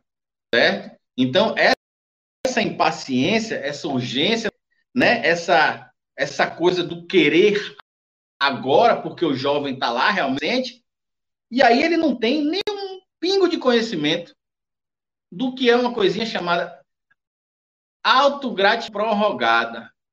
Brunão, como é que você quer que meu filho saia se nem eu sei? Pois é, por isso que você está aqui. É por isso que você está aqui, ó. 10 e meia da noite, você está assistindo live no dia de domingo. Isso é sim inteligência emocional. Isso é para você mesmo que você quer algo melhor para você. Aprender alguma coisa. Você quer expandir o seu conhecimento, e como eu falei no começo, uma mente que se expande jamais retorna à sua capacidade inicial. Brunão, apertou meu juiz agora. Autogratificação prorrogada. Por que, que o jovem deveria aprender isso dentro de casa? Por que, que os pais deveriam aprender com nossos avós? Porque realmente eles não tinham curso de PNL lá para ensinar. E, e, e chinela na, na, na, na, que era que ensinava muita gente gente dava certo. Hoje falta um bocado de chinela na revenda de gente aí para aprender um... com amor, viu, galera? Com amor. Chinela na venda com amor. Paz e amor, valeu? Senão o pessoal cai matando em cima de. Então vamos lá, Brunão, o que é autogratificação prorrogada? Por que, que os jovens, todo mundo deveria, muitos adultos, o cara tem 50 anos, não tem, não sabe nenhum conhecimento sobre autogratificação prorrogada. Autogratificação prorrogada é abro mão de um desejo meu agora para realizar para realizar em um outro momento mais oportuno do que agora. Como é que eu vou explicar isso de uma forma melhor? Autogratificação prorrogada é quando consegue se segurar, segurar o cartãozinho de crédito, a carteira, ou de preferência na gaveta para não sair com ele para a rua. Guarda ele para um momento ONU. Guarda ele para um momento de necessidade, realmente. Será que você vai ter 10 calças jeans? Ah, não, é uma de cada marca, mas calça jeans. Tudo é azul. Ah, mas azul Vai ter 10 calças que você tem uma de cada cor, cara. Tudo bem, mas até aí é uma coisa. Cada um, cada um. Beleza. Tá certo? tá certo. Ah, Bruno, tu vê uma liquidação, velho. Porra, eu tenho uma televisão de 50 polegadas em casa, mas, porra, lançou uma de 60 ali, eu não aguento. Eu fico louco. Cara, mas qual é a, qual é a diferença? 10 polegadas? Tudo bem, beleza trocar? Nada contra. Mas esse é o melhor momento para você trocar essa televisão? Não tem mais nada na sua vida hoje que você precise colocar no lugar de trocar uma televisão por outra, você vai trocar seis por meia dúzia e meia? Sacou? Será que não tem outra outra outra? Ih, velho, tem mais 10 minutos. Eita, zorra. Acabou-se. Pronto. Sumiu a tela aqui, viu, Fabão?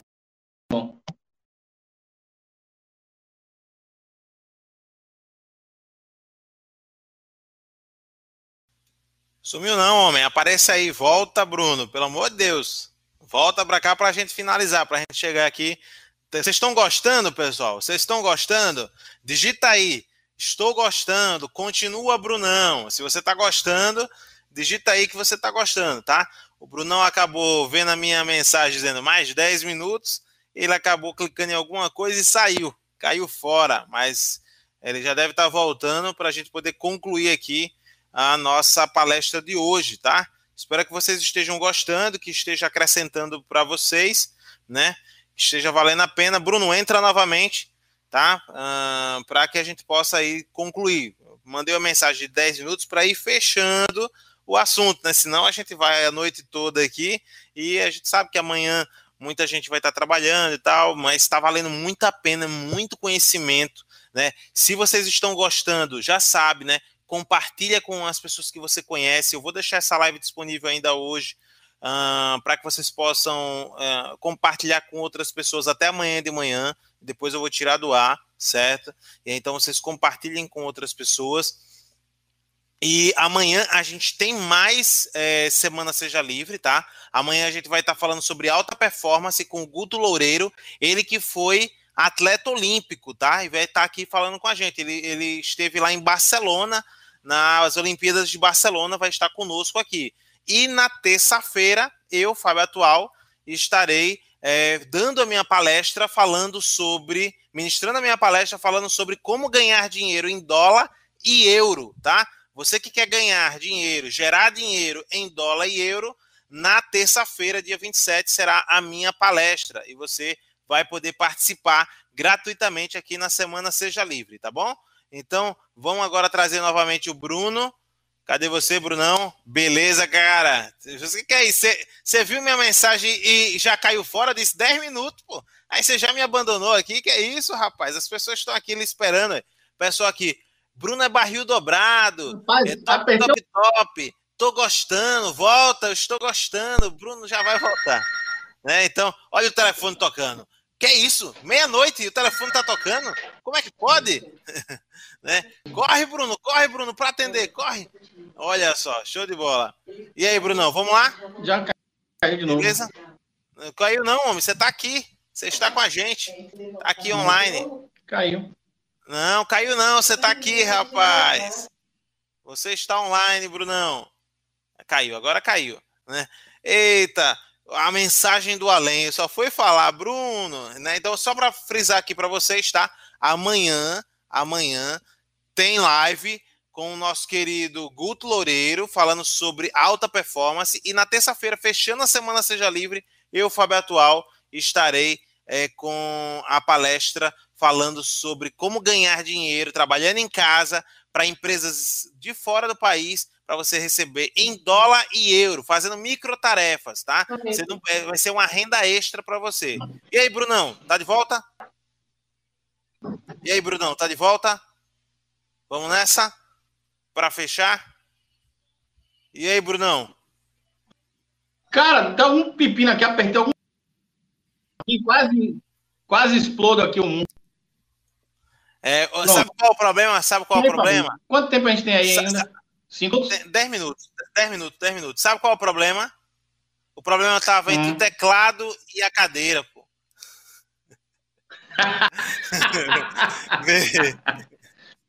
segue o jogo, segue o jogo, querido. Pronto, segue o jogo, tamo junto. Rapaz, é o seguinte. Eu tinha. Eu me estendi muito aqui e acabou que vai ficar pelo meio do caminho. Certo? Eu a, a convidaria aí a você e ao, ao pessoal que está assistindo, vamos marcar o resto dessa história para mais uma live. Essa parte da autogratificação prorrogada, né? Que faz parte de, de um contexto também de inteligência emocional. E quando eu falei que aqui a gente ajudaria as pessoas a dívidas e problemas emocionais, de estresse, de depressão e tudo isso, é por isso que eu vinha contextualizando toda essa história, Sim. certo? Sim. Gratificação Não, prorrogada. Se, se o pessoal, é, olha, se uma coisa Bruno, se o pessoal quiser seguir até 11 da Oi. noite, por mim, segue. Entendeu? Se as pessoas quiserem seguir até 11 da noite, ah, então... para mim, segue. Não tem problema. Mas vamos ver o que se, se, o pessoal quer. Digita aí, eu quero. Se vocês querem que siga até 11, aí 11 horas a gente encerra. Porque amanhã é dia de, de muito trabalho também, tem que continuar. Então, ainda tem. Pode passar também a noite toda. Beleza? Hum. Então, se o pessoal quiser, digita aí, eu quero, vai falando, Bruno. Ainda Pode tem, continuar. Ainda tem. Beleza? Pronto, então pronto. A questão da autogratificação prorrogada, a gente chega ao entendimento de por que, que os adultos se endividam tanto. Começam a se endividar nessa fase de jovem. Nesse período dos, dos como é, dos 15 aos 29, é que eles realmente começam a, entrar nesse ciclo, nesse, nesse círculo de gastos e de compras e de querer ser igual ao outro, de querer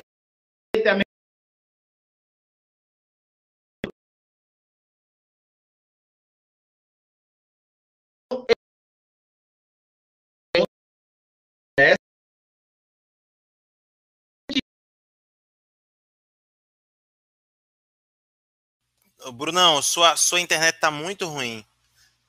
Sua internet tá muito ruim. Tá, tá bem travada.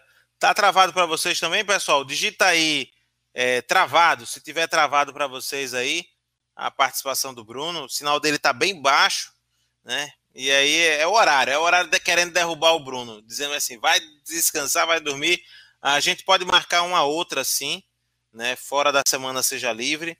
Ah, para você dar continuidade, né? Ele travou de vez o Bruno.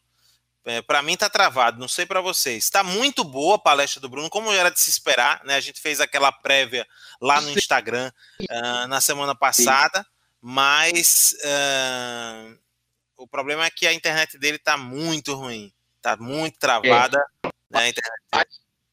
É, se, você estiver, se você tiver com outros celulares ligado, desliga tudo, fica só no, no foco no, no, no, que está aqui para ver se a internet melhora, Bruno, uh, para poder continuar, entendeu? Senão a gente vai ter que realmente encerrar caso esteja travado de vez. É, para mim está travado de vez agora aqui. É, e aí a minha sugestão é essa, né? Por causa do avançado horário, domingo, enfim. É, a gente pode marcar uma outra, uma outra, uma outra palestra se o seu sinal não melhorar, caso não melhore, certo? Gente, então só lembrando enquanto o Bruno volta aí, reforçando aqui, né, que travou de vez aqui a, a live do Bruno. Enquanto o Bruno volta, vou derrubar ele aqui para ver se ele volta. E aí, lembrando para vocês então que amanhã tem alta performance e na na sexta-feira, ou na terça-feira, tem esse, esse que vos fala aqui, Fábio Atual, falando sobre como gerar renda, uh, trabalhando para empresas de fora do país, né, fazendo micro tarefas para você ganhar dinheiro em euro e dólar, certo? Essas são as palestras que ainda faltam dessa semana Seja Livre. A gente teve aí durante a semana toda várias palestras muito bacanas, com a Nayana Teixeira, é, com o Joval Lacerda, com o Rafael Falcão, né, com nossa querida é, Luciana Ebrahim, né, a gente teve também conosco aí essa semana uh, uma turma forte, uma turma top que resolveu entregar um conteúdo de ouro para vocês e eu espero que vocês realmente tenham curtido, tenham aproveitado aí a semana, certo? É, infelizmente, o fato dessa queda do Bruno atrapalhou, infelizmente, essa, essa, essa a gente teve a Thelma também, tá? A Thelma Moura, é, infelizmente, essa queda do Bruno atrapalhou um pouquinho, uh, mas vamos ver se ele volta aqui. Se ele não voltar, a gente vai ter que encerrar. Né? Eu não queria encerrar sem ele aqui, mas está muito travado. Eu botei ele de novo aqui, mas está muito travado, Bruno. É, infelizmente. Aí acaba que algumas pessoas saem e antes de terminar, né, vamos dar mais uma chance aqui para o Bruno voltar. Então a gente teve aí Uh, na segunda-feira, o Joval Lacerda, né? tivemos aí também na terça-feira a nossa, que, a nossa querida, deixa eu ver aqui, só para não me perder, a nossa querida professora Luciana Ebrahim, né? Ou não, a Letícia Gonçalves, a gente teve na terça-feira. Vamos lá, vou começar. Na segunda, a gente teve o Joval Lacerda falando sobre como destravar suas metas. Na terça-feira, a gente teve a Letícia Gonçalves falando sobre como é, ter liberdade financeira com venda direta. Na quarta-feira, a gente teve a professora Luciana Ebrahim falando sobre como destravar a língua e conquistar os resultados positivos nos negócios e em concursos. Na quinta-feira, tivemos o Rafael Falcão falando como crescer um perfil no Instagram e gerar vendas. Na sexta-feira, a gente teve a nossa querida Nayana Teixeira falando sobre liberdade de perspectiva. Ontem, sábado, a gente teve até uma Moura falando sobre como passar em concursos públicos ou em qualquer prova na vida, né, é, em tempo recorde, né? E hoje o Brunão, o Bruno Lima, o Bruno Cosme, falando sobre inteligência emocional na vida, na prática e nas relações. Amanhã a gente tem o Guto Loureiro falando sobre como ativar a alta performance e na terça-feira este que vos fala, Fábio Atual, falando sobre como ganhar é, de empresas aí, é, bem legal, certo? Então essas foram as nossas palestras e as palestras que a gente ainda vai ter da Semana Seja Livre. Se você gostou e quer assistir o replay, sugiro que você entre em nosso grupo do WhatsApp, tá? Para que você possa assistir os replays das palestras que eu falei aí, certo? E é isso, né? Para a gente poder fechar aqui, vamos ver se o Bruno agora consegue entrar, certo? Bruno, tudo bem? Tá me ouvindo? Rapaz, eu tava aqui, não tava ouvindo nada. Agora Mas, tá ouvindo. Tá tranquilo aqui. Beleza, então segue o jogo aí até 11 horas da noite para a gente fechar, tá bom? Vamos, vamos, vamos fechar esse. É, fechar com chave de vamos ouro. Lá. Pronto, fechou. Então vamos lá. A conta, é, vamos falar do adulto e vamos encerrar. Aqui, vou dar uma acelerada aqui, certo? Então, o que acontece? Toda essa questão que eu vim traçando lá da infância até aqui, ela chega nas costas das pessoas quando elas fazem 30, 35, 40 anos certo? E aí tá toda aquela confusão, a confusão emocional, a confusão financeira, a confusão relacional, porque ela não sabe se relacionar com as pessoas, ela briga muito em casa, ela briga na, na, na sociedade, ela briga na empresa, ela briga com familiares, ela cria conflitos de todas as formas, porque ela não conhece a, a si própria, não conhece as suas emoções, certo? Então vamos lá. É, Nessa, nessa hora que chega depressão, estresse, ansiedade, é, é, é, é, todo, toda essa bomba que veio criando, que a gente veio falando dessa problemática lá da infância, isso chega na idade adulta e a pessoa fica perdida lá. E agora, o que é que eu faço? Vamos lá, vamos dar uma acelerada aqui. Isso tem solução? Toda essa confusão tem solução? Tem. Beleza. Vamos lá, vamos dar uma definição aqui de cinco pilares da, da, da inteligência emocional. Como eu posso resolver isso? Como eu posso lidar? Nada?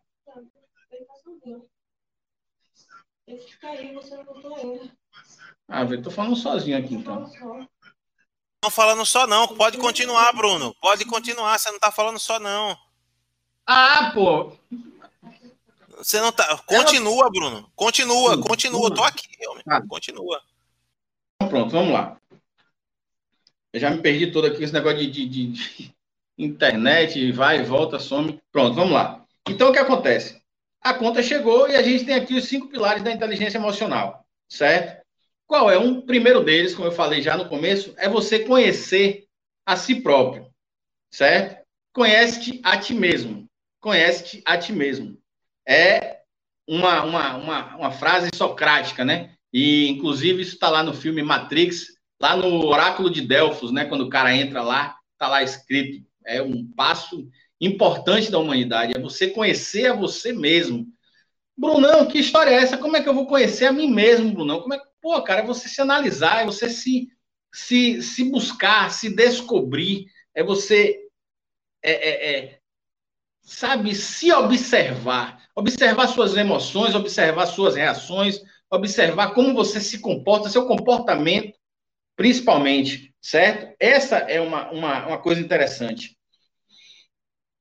Questionar, você se questionar, questionar a todo momento, você se questionar em suas, em suas, no seu cotidiano, no seu dia a dia.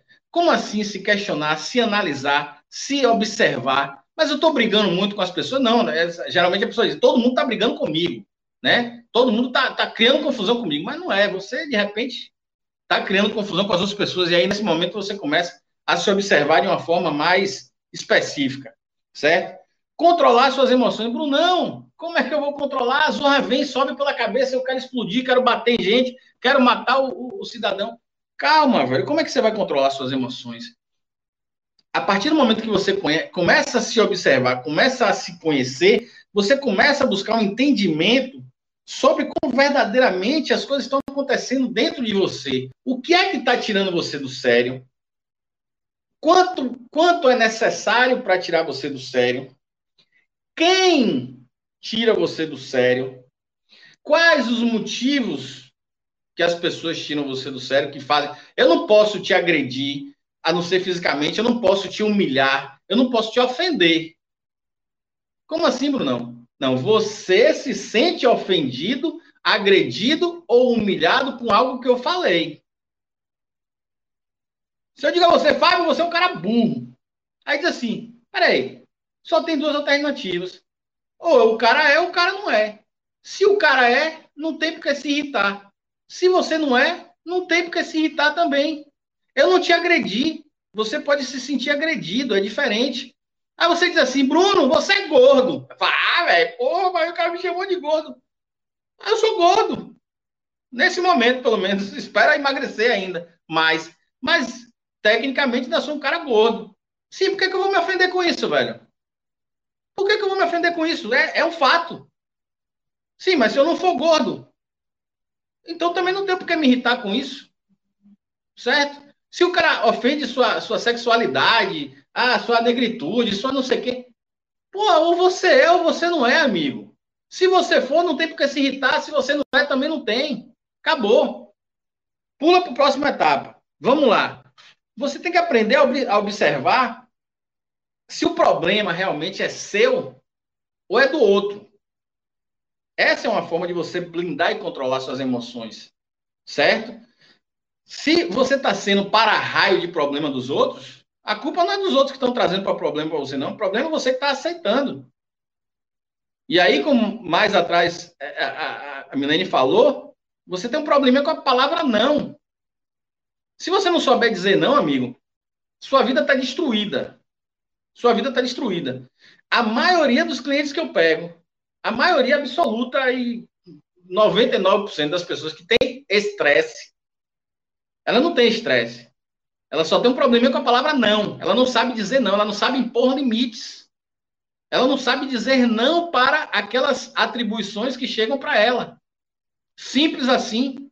Se você não aprender a dizer não, acabou. Acabou. Fábio, você faz isso para mim? Faço. Aí eu peço, a esposa pede, o filho pede, a mãe pede, o sogro pede, não sei você fica atolado de coisa que você não sabe dizer, rapaz, não dá para mim não. Arranja outra pessoa para fazer aí. Eu até pago, pago um Uber para alguém fazer lá, mas eu não vou não. Pronto, acabou. Simples assim, certo? Como você vai chegar e você é, é, é, aprender a blindar o seu humor? Ô oh, coisinha boa que todo mundo devia saber fazer e não faz. Como assim, Bruno? Aprender a blindar meu humor? Cara, se eu briguei com você, Fábio, eu não tenho que estar tá de cara feia pro resto do mundo, não. Se eu briguei com a minha esposa em casa, o resto do mundo não tem nada a ver com isso, não, amigo. Segura seu BO, parceiro. Segura sua cabeça. Pronto. Briguei com a pessoa X aqui, Y. Ô, meu irmão, e aí, beleza? Como é que tá? Tudo bem, porque Y não me fez nada. Aí você briga com a esposa de manhã, você vai até de noite distribuindo cavalice para quem passar pela sua frente. Aprenda a blindar seu humor. Aprenda a blindar a, a, a sua emoção relacionada. Dirija a sua agressividade ou a sua a sua in, in, é, a sua como é a sua falta de de, de, de, de, de... Pô, sumiu a palavra aqui agora sua falta de felicidade com uma pessoa não distribua para as outras não velho resolva seu BO lá com quem você está com problema Entenda qual é o problema e resolva. Não fica protelando e postergando esse problema, senão você vai trazer problema à sua vida. Depois você vai dizer exatamente o que está. Bruno, todo mundo acha que eu sou ruim, todo mundo diz que eu sou problemático. Diz, não, você está criando problema com todo mundo mesmo. Você briga com a pessoa, briga com mais 20. Você briga com a pessoa X de manhã, você vai até de noite de cara amarrada. Bom dia, Fábio. Ah, só vou saber depois que o dia passar, se o dia vai ser bom ou não. Pô, irmão, então sinto muito, seu dia realmente não vai ser muito bom.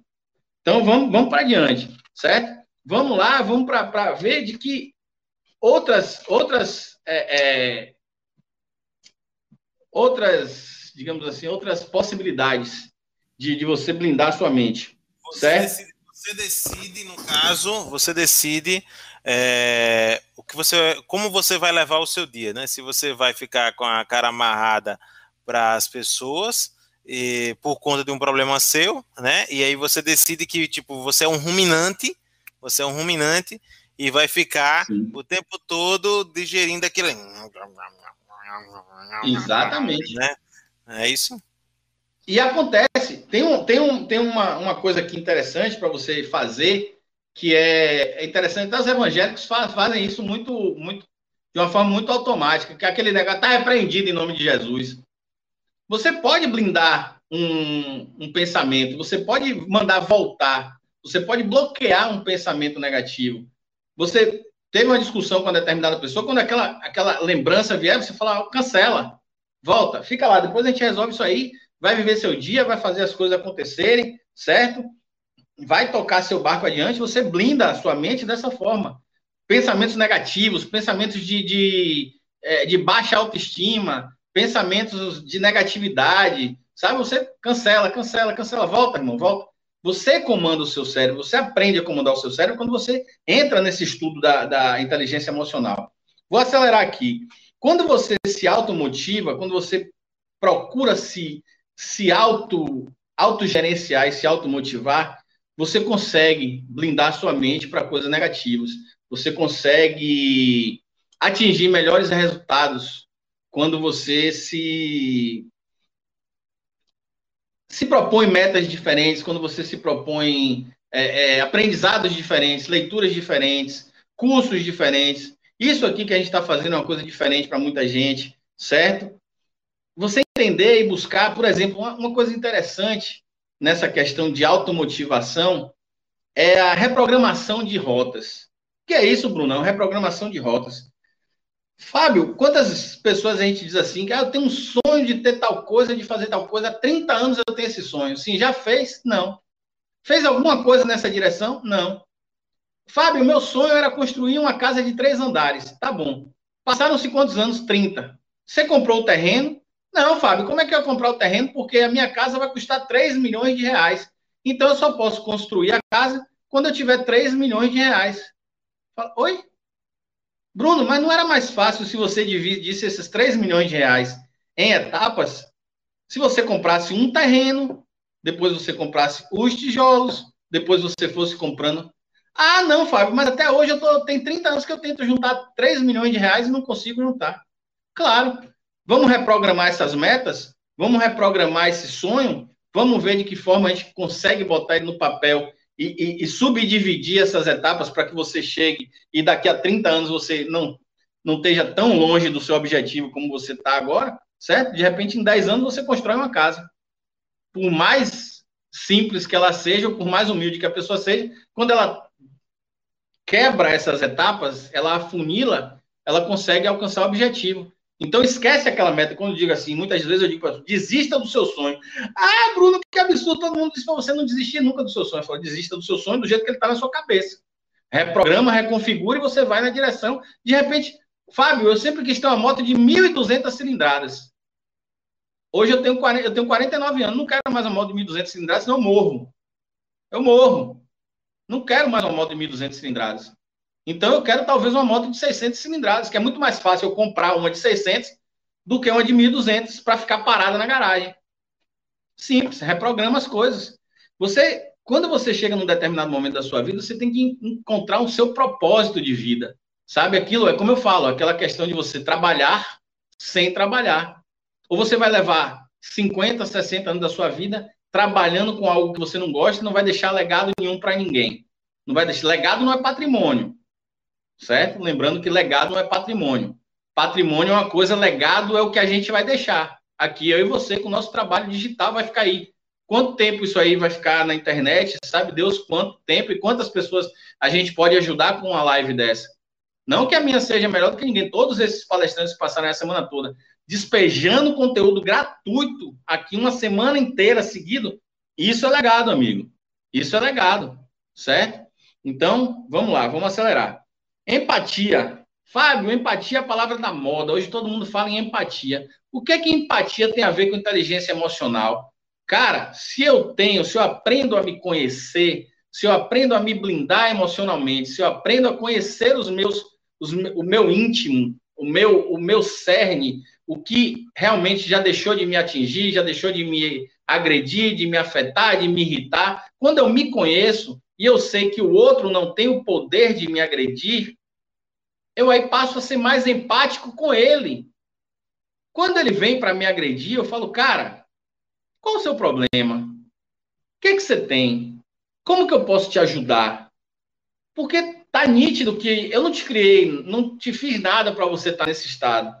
Então, se você está irritado com alguma coisa, e eu já conheço os meus sentimentos, eu falo, fala comigo, cara, conversa, vamos, vamos chegar num entendimento melhor aí. Porque você está nervoso, você está impaciente, você está estressado, você está, sabe, de uma forma que eu não, não contribuí para isso.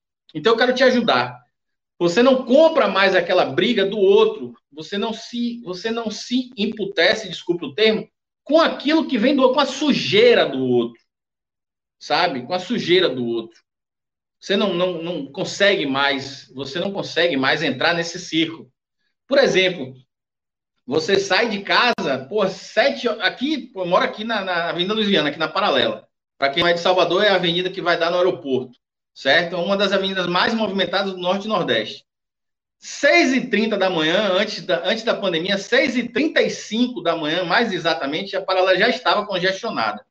Então, imagina o cara que vai levar filho em colégio, esposa para trabalhar, ou ele vai chegar no trabalho. Quando dá 8 da manhã, esse cara já não está muito bem, certo? Mas se você aprende a se blindar emocionalmente, se você sai de casa na paz, na tranquilidade, quando o cara tá muito estressado do lado no trânsito, quando o cara tá buzinando, o cara tá xingando, o cara tá gritando, você fala, irmão, Deus te acompanhe, bom dia, cara, fica na paz, irmão. Naquele momento, aquele cara pode até te xingar de volta, mas daqui a 10 minutos ele vai pensar, daqui a 5 minutos ele vai começar a digerir aquilo ali, pô, você vai você foi empático com o problema dele, sabe? Pô, fechada, essa daí é top. Fechada no trânsito. O cara vem, você vem aqui com seu carro, o cara vai passa na sua frente, você fica com raiva, você xinga, você filho da mãe, não sei o que e tal, pererê, parará. Pô, você não sabe se aquele cara tá indo dar um socorro, velho. Você não sabe, a gente não sabe se aquela pessoa tá indo salvar alguém. Você não sabe se ele tá fugindo de alguém. Você não sabe, mas você xinga o cara. E aí vou fazer um, um outro parêntese aqui que é bom, bom para a galera saber. Existe uma coisa nas relações humanas chamada bolha. O que é essa bolha, galera? O que é essa bolha, Fábio? Fábio, é o seguinte: bolha é, é uma, uma linguagem, digamos assim, popular para a gente dizer o que é um espaço delimitado entre pessoas. Por exemplo, é, eu moro, eu e minha, minha esposa aqui nesse apartamento certo? Beleza, beleza. Nós temos uma bolha é, é, é, grande, ou seja, nós temos muito espaço dentro de casa. Então, o que acontece? Eu não gosto, eu não me sinto bem quando eu chego num lugar que está muita gente próxima. Eu não me sinto bem quando você chega muito próximo de mim para conversar comigo. Eu dou um passo atrás. E aí tem aquelas pessoas, quando a pessoa tem a bolha pequena, quando ela mora, por exemplo, numa casa, com, se ela morasse nesse apartamento aqui com seis pessoas, daria para viver muito bem aqui com seis pessoas, mas a bolha dela já ia ser menor. Ela ia estar mais acostumada a estar mais próxima de pessoas. Você imagina uma pessoa que, que mora num, numa condição um pouco menos favorável economicamente, que moram sete, oito pessoas dentro de uma casa de um quarto. A bolha dessa pessoa não existe. Ela vive grudada com outras pessoas. Então, naquele momento, você conversa você começa a conversar com a pessoa, ela cola em você, você dá um passo atrás, ela dá um passo à frente. Aí você dá um passo atrás, que você quer seu espaço, mas a bolha dela é pequena, ela quer estar junto a você, ela está acostumada com aquilo ali. E essa bolha, ela sai de casa, ela vai para o trânsito, cara. Essa bolha vai para o trânsito. Porque já todo mundo que dirige aí já entendeu, já viu o seguinte: às vezes tem uma pessoa que você passa do lado dela, sabe? Tá numa distância normal, regulamentar, de um metro e meio, e aquela pessoa já está te buzinando. Porque você está invadindo o espaço dela, ou seja, a bolha dela é maior que a sua. Já você está no trânsito, tem aquele cara que passa colando o retrovisor no seu carro, colado. Do... Não é que ele somente é mal educado, ou somente ele é ignorante, ou somente ele quer bater o carro, sei lá o quê. Mas a bolha dele, ele sabe que ali dá para passar, meu irmão. Ali passa. E ele não está preocupado com essa distância regulamentar de um metro e meio de um carro para outro.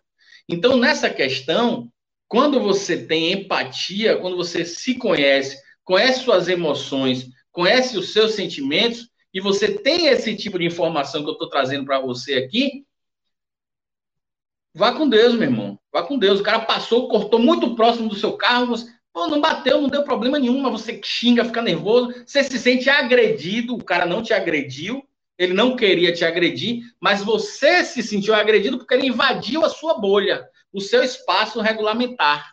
E aí você se irritou. Quando você se conhece, quando você conhece esse tipo de informação, você simplesmente fala: pô, eu não sei o que está acontecendo na vida daquele ser humano. Eu não sei se ele está indo salvar a mãe dele, o filho dele. Eu não sei se ele está sofrendo algum tipo de ameaça, algum tipo de alguma coisa. Pô, eu não sei. Eu só sei que eu quero que ele vá em paz e eu chegue em casa em paz. Beleza? Fabão, 11 horas ainda tinha aqui alguns alguns pontos aqui para a gente falar, mas eu acho que seria meio que chover no molhado. Se quiserem que eu continue, se a galera estiver aí firme, forte, eu vou até conclua, amanhã de manhã. Conclua. Não, até amanhã de manhã não, mas conclua, conclua. Pronto. Vamos lá, vamos dar sete dicas aqui para a gente fechar. Então, vou dar sete dicas rapidamente. Vou, vou ser bem, bem é, é sucinto aqui e fechar essas sete, sete dicas para a gente desenvolver a sua inteligência emocional e melhorar os seus relacionamentos, certo? Pronto, vamos lá. Primeira dica: comece a observar e analisar o seu próprio comportamento. Comece a se analisar, comece a se, a se vasculhar, comece a fazer faxina interna. Fabão, faxina interna, faxina interna. Por que, que eu tô assim? Por que, que eu tô assado? Agora eu tô irritado. Sim, mas peraí. Eu tô irritado verso? Quem foi que me irritou? Ou por que, que eu me estado? Essa pessoa falou uma coisa e, e, e, eu não concordo. Peraí, mas eu não concordo. Se eu não concordo com isso, por que, que eu estou irritado? Oi? Aí você começa a pegar o fio da meada do problema. Certo? Ah, fulano chegou aqui e me estressou. Peraí, fulano me estressou como? O que é que ele te disse que lhe estressou? De que forma você se sentiu estressado com isso? De que forma isso é uma verdade ou não? Se é uma verdade, não tem por que eu me estressar. Se é mentira, também eu não preciso me estressar. Beleza, beleza. Vamos correr, vamos correr, vamos correr. A partir do que você começa a se conhecer, fazer esse, esse, essa faxina interna, você começa a aprender a dominar suas emoções. Como assim, Brunão? Eu aprendo, eu me conheço e eu começo a dominar minhas emoções. Como assim dominar as emoções? Se você se esforçar para não explodir, já é um bom caminho. Peraí, Bruno. Peraí, mas quando eu explodo, eu explodo, Bruno. Pelo amor de Deus. Não, cara, tem, tem técnicas. Tem, é por isso que eu digo aqui, as, as dicas, as sete dicas, assim, para você fechar o dia aqui de boa. Como que eu vou, como que eu vou não explodir, Brunão? Vovó já dizia, meu filho, conte até 10. Conte até 10, simples, relaxe. Conte até 10. Na hora, antes de explodir, você fala, tudo bem, eu vou explodir, mas vou contar até 10. Ah, Fábio, eu vou te matar. Fábio, peraí. Um, dois, três, quatro, cinco, seis. Cara, só nisso aí, quando eu chegar para explodir com o Fábio, eu já vou. Não, não vou matar, não, só vou dar uns tapas. Fábio, rapaz, eu fiquei tão chateado com aquilo. Rapaz, já vai cair a graduação do estresse. Na hora de explodir, se você se conhece, se você vai dominar suas emoções, se você faz um esforço para não explodir, já baixou. Contou até 10, baixou já. A adrenalina já caiu um bocado, você já consegue, respira, é uma dica importante, na hora do estresse você respira, é incrível como isso tem um poder de baixar a atividade cerebral. Respira, pronto. Então já foi duas dicas em uma. Cancelar o pensamento, eu já tinha falado antes, cancela um pensamento.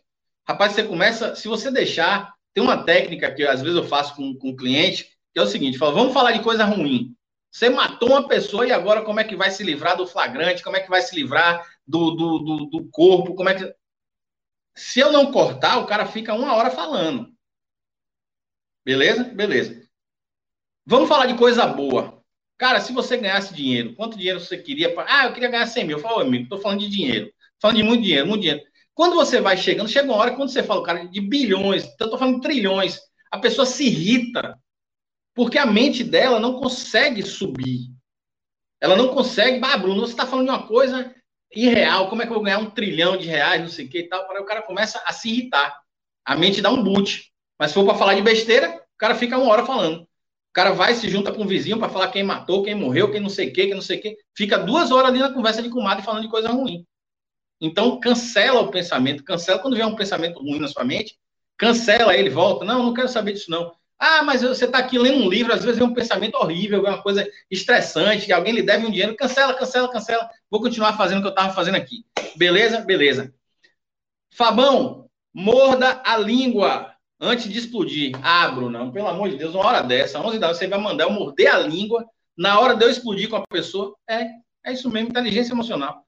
Isso é um, é um, um gatilho tão forte, tão poderoso, porque na hora de você explodir, se você consegue se, se, se policiar, se você consegue se deixar esse, esse gatilho ativado em você, de você saber que você sempre explode, e você se autocondicionar a se lembrar que na hora de explodir você morde a língua, você vai bloquear aquela explosão.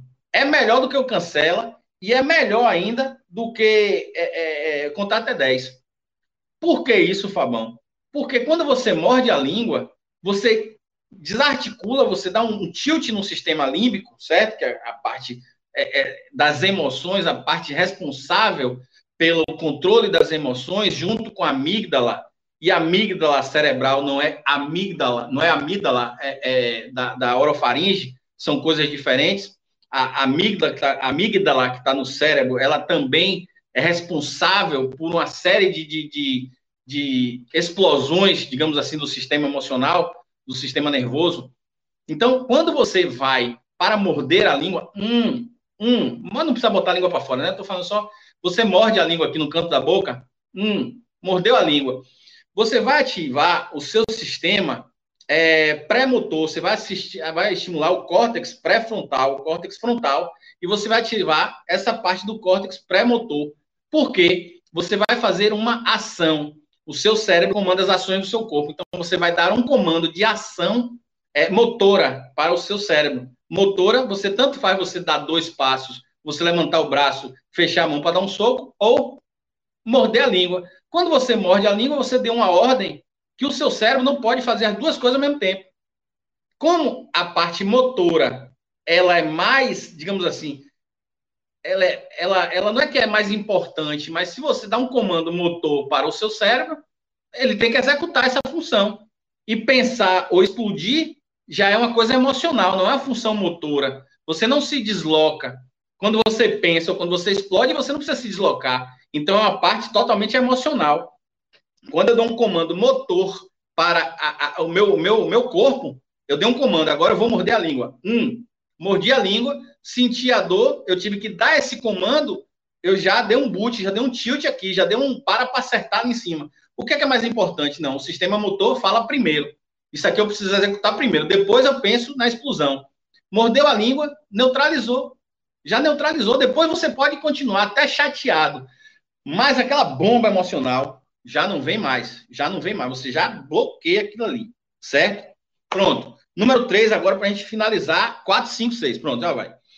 Invista tempo, certo? Invista tempo, dinheiro e esforços no autoconhecimento. Esse autoconhecimento, tudo que a gente falou até aqui, Fábio, seria impossível de Bruno hoje ser quem Bruno é e ajudar as pessoas que eu ajudo. Ah, Bruno, você fala de ajuda, mas você cobra. Eu falo, claro, é uma troca de energia no mundo. Não é que eu ajudo, que eu sou Madre Teresa de Calcutá, eu faço muita coisa beneficente, mas é claro que eu cobro, eu preciso pagar as contas de, de, de um bocado de coisa, certo? Ninguém vive sem dinheiro, mas é uma troca. Então, quando eu falo que eu ajudo, porque a minha profissão é ajudar pessoas a saírem desses conflitos todos, certo? E outros muito mais graves, como traumas, como fobias, como síndrome do pânico, como transtornos de todos os tipos. É, é, é coisa muito mais radical do que a gente está falando aqui. Isso aqui é só a parte suave, certo? Então, o que acontece? A, a, a, PNL me permite reprogramar o cérebro das pessoas, assim como eu reprogramei o meu.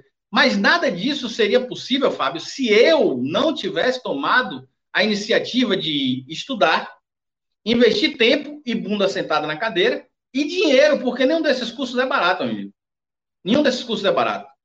Agora, se você quer saber o retorno que eu tive disso, é a minha paz, a minha tranquilidade, a minha prosperidade porque prosperidade é diferente de ter dinheiro, ter prosperidade é muito mais amplo do que você só ter uma conta no banco recheada de dinheiro. Tem muita gente que tem milhões no banco e não vive feliz como eu vivo, não vive suave, tranquilo. Eu vou na praia três, quatro vezes por semana, se eu quiser. Eu moro perto da praia, certo? Eu vou a hora que eu quero, atendo o cliente na praia. Eu atendo, meu escritório muitas vezes é na praia. Isso é prosperidade, isso é felicidade, isso é você viver em paz, certo? Eu faço meus horários. Porra, quer coisa melhor do que isso? É como eu falei, se um cliente me pede para atender ele sete da manhã de, de uma segunda-feira, ou, ou 10 horas da noite de um domingo, para mim é a mesma coisa, tudo bem. Se eu estou trabalhando aqui, estamos trabalhando, amanhã eu acordo meio-dia, se eu quiser acordar meio-dia, pronto, tá tudo certo.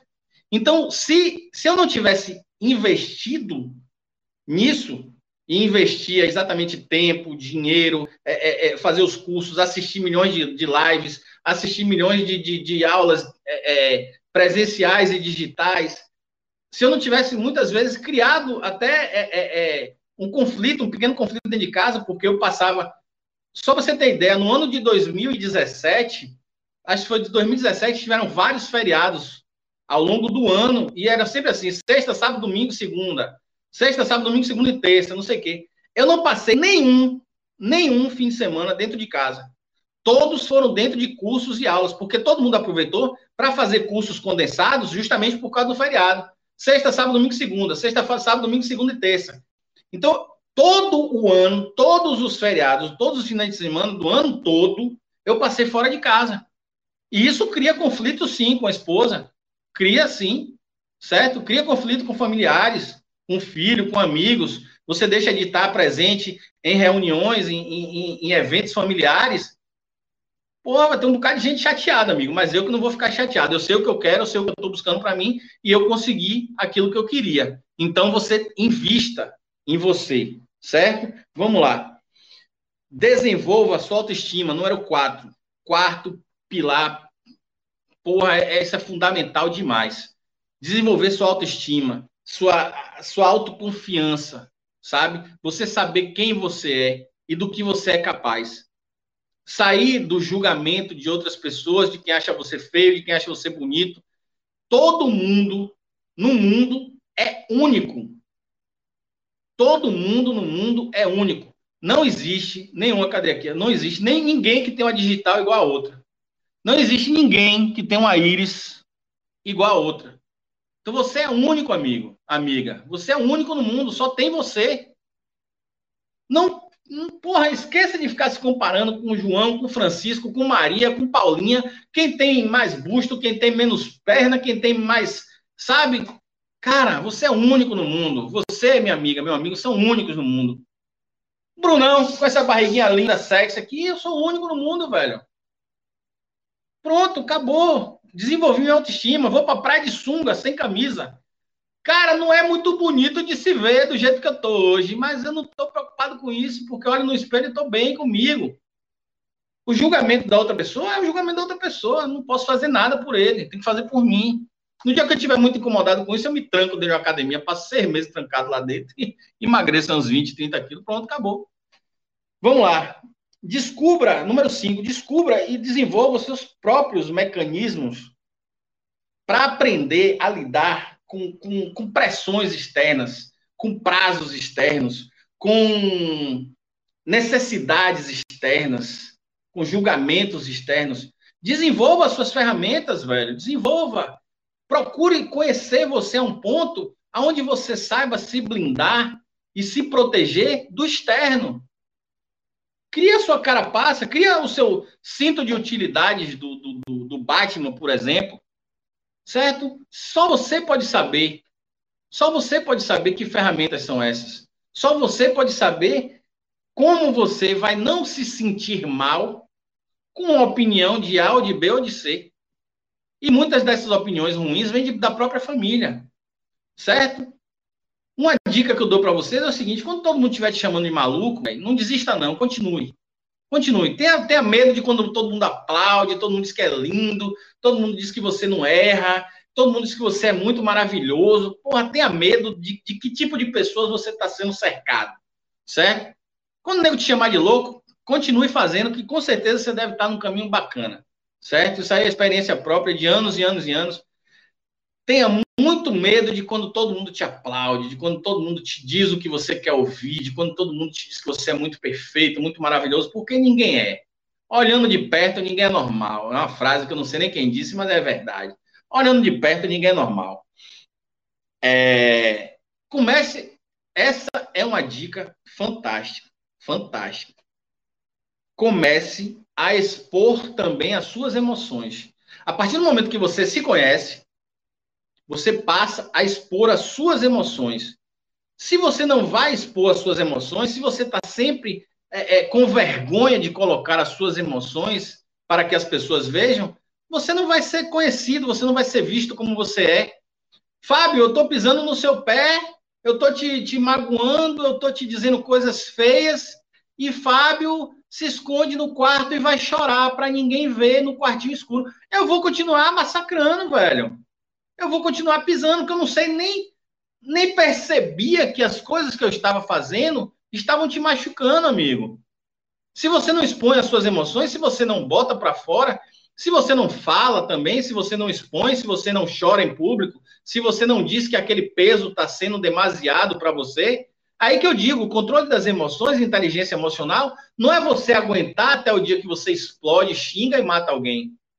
É você se conhecer a ponto de você falar, velho, basta, chega, já deu, não tá legal essa parada aqui isso está me machucando, isso está me ofendendo, isso está me humilhando, isso está não sei o quê, eu estou me sentindo dessa forma e eu não quero mais aceitar esse tipo de coisa, não vou aceitar mais esse tipo de tratamento, certo? Aí que eu falei, ó, a palavrinha não, não vou fazer não, Fábio, não dá para ir no banco pagar conta para você amanhã, não dá para ir no mercado, minha esposa, ah, não vai, não vou não. Ah, Bruno, mas você disse que não vai fazer o mercado, você vai para a praia. É, eu vou para a praia. Hoje eu quero ir para a praia. Mas tem que fazer o mercado. Ou você faz ou fica sem fazer até o dia que eu puder fazer. Porque hoje, importante para mim é ir para a praia. E eu vou para a praia. Acabou. Ah, ela vai ficar chateada. Problema dela. Eu vou ficar bem, eu vou ficar de boa, vou ficar feliz. Volto da minha praia. Quem tiver chateado vai ficar chateado. Ah, Bruno, e se for sua mãe? Eu falo, também não posso fazer nada. Faço quando eu posso fazer. Ah, Bruno, e sua filha? Eita, essa daí é uma que eu sempre procuro agradar o máximo, mas tem dias que eu falo, vai, não vou fazer nem a pau. Não vou fazer nem a pau. Não vou. Ou você vai sozinho, ou você não vai, ou você fica. Pronto, eu vou fazer o que eu quero fazer. Isso é autoconhecimento, isso é inteligência emocional. E para fechar, fechar, fechar, fechar com chave de ouro, dar boa noite a todo mundo.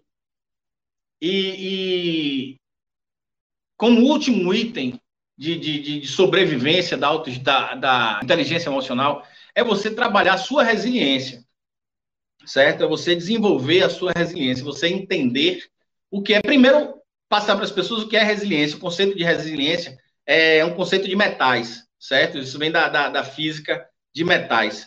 É, resiliência é quando um metal tem a capacidade de se distorcer, se expandir ou se, ou se encurtar e depois ele voltar a, a, ao seu formato inicial, à sua origem, certo? Independente. Por exemplo, dizem que o bambu é um dos, dos é uma das plantas, né? Eu não sei como é que se caracteriza o bambu, mas é um dos mais resilientes que tem, certo? Não sei se é planta, não sei se é vegetal, enfim. Fugiu aí, estudei tanto umas coisas, esqueci as outras. Pronto. Mas ele, você vê que o bambu enverga, enverga, enverga, enverga e não quebra, ele volta, certo? Isso é resiliência. O metal, ele pode ser aquecido, ele pode ser distorcido, mas ele pode voltar também. Poucos metais têm essa capacidade de resiliência. Resiliência no ser humano, Brunão. Que zorra é essa? Resiliência no ser humano. É exatamente, é você não quebrar. É você não, não, não se destruir, é você não se deixar ficar embaixo. Brunão, como assim? Mas aquela questão da falência, pronto, faliu, faliu, irmão, vai para outro. Vai fazer o quê? Vai ficar deprimido pro resto da vida? Vai ficar tomando remédio pro resto da vida que você faliu uma coisa? Faliu uma coisa. A coisa que eu mais agradeço a Deus hoje e a tudo, Fábio, na vida, é ter tido essa sequência de falências em, em diferentes áreas. Eu só não fui burro para falir dez vezes a mesma coisa, nem cinco vezes a mesma coisa. Falei em empresas diferentes. Eu levei X ano com uma empresa, Y ano com outra empresa, mas aquilo eu entendi o seguinte: eu passava dois anos com a empresa, falia. Ia lá, dava meus pulos, encontrava uma coisa nova, diferente, injetava toda a minha força de trabalho, toda a minha capacidade naquilo ali para começar de novo. Mas essa outra empresa, ela não durava mais dois anos, ela durava quatro, cinco. Falia, quebrava. Mas a próxima empresa, eu já tinha mais expertise, já tinha know-how, ela durou sete anos. Quando chegou no bar, durou dez anos. Eu falei, só que eu não vou ter 150 anos para esperar o sucesso vir por esse lado. Aí que eu disse, eu não cortei, não quero mais, depois do Empretec, saí, me piquei desse negócio e comecei a estudar outras coisas. Mas eu entendia que eu tinha uma progressão nesses, nesses negócios, certo? Então, ao falir a primeira vez, e se eu tivesse ficado deprimidinho lá na primeira vez? Quem seria Bruno hoje? Como eu estaria aqui falando com vocês? Como estaria minha vida financeira, emocional, é, é, é, é, intelectual? Como eu estaria? Então, essa, isso é resiliência. Não é que eu sou melhor do que ninguém, não. É questão você descobrir dentro de você a resiliência. Porque é a resiliência que vai te levar para o próximo degrau. Se você quebra e fica lá embaixo deprimido e, e se suicida, como tem muita gente, e eu não quero nem falar nessa questão de pandemia agora, porque tem muita gente se suicidando, muita, muita gente que não está aguentando, não tem essa capacidade emocional de lidar com tanta, tantas nuances, digamos assim, para ser bem leve. Não quero nem entrar nessa questão política agora no final da noite. Mas, enfim, então é isso aí. Essa resiliência, essa capacidade que você tem de se levantar de novo, velho. Rapaz, triste, alegre, é, ou, ou com dinheiro ou sem dinheiro, quando eu estava lá no, no, desespero, amanhã era segunda-feira, eu tinha que comer. Eu tinha que dar uma conta. Tinha pessoas, eu, não, eu nunca devi dinheiro a banco. Eu nunca devi dinheiro a banco. Eu devia a pessoas. E talvez essa tenha sido a melhor coisa da minha vida. Porque se eu devesse dinheiro a banco, talvez eu me transformasse numa pessoa. Ah, meu irmão, o banco tá lá para tomar tombo mesmo, eu me, to me tornasse uma pessoa desonesta, uma pessoa que não me preocupasse em pagar conta. Mas eu devia dinheiro a fornecedores, a pessoas físicas amigos, parentes. Eu tinha que pagar essas pessoas, velho. A minha honra, o meu código de honra, que foi implantado grandemente por minha mãe, que é uma pessoa que, que, que tem um senso de caráter, de moral e de, de, de retidão absurdo. Minha mãe, tipo, 99% certo, ela ainda tá errado. Tem que ser 100%. Então, eu agradeço muito isso à minha mãe, de ter me dado esse senso de retidão, de, de, de, de, sabe, de dignidade, de chegar e dizer, velho, eu não devo a banco, não, eu devo a uma pessoa. A uma pessoa que eu bati na porta e falei, velho, me presta, confia em mim que eu te pago.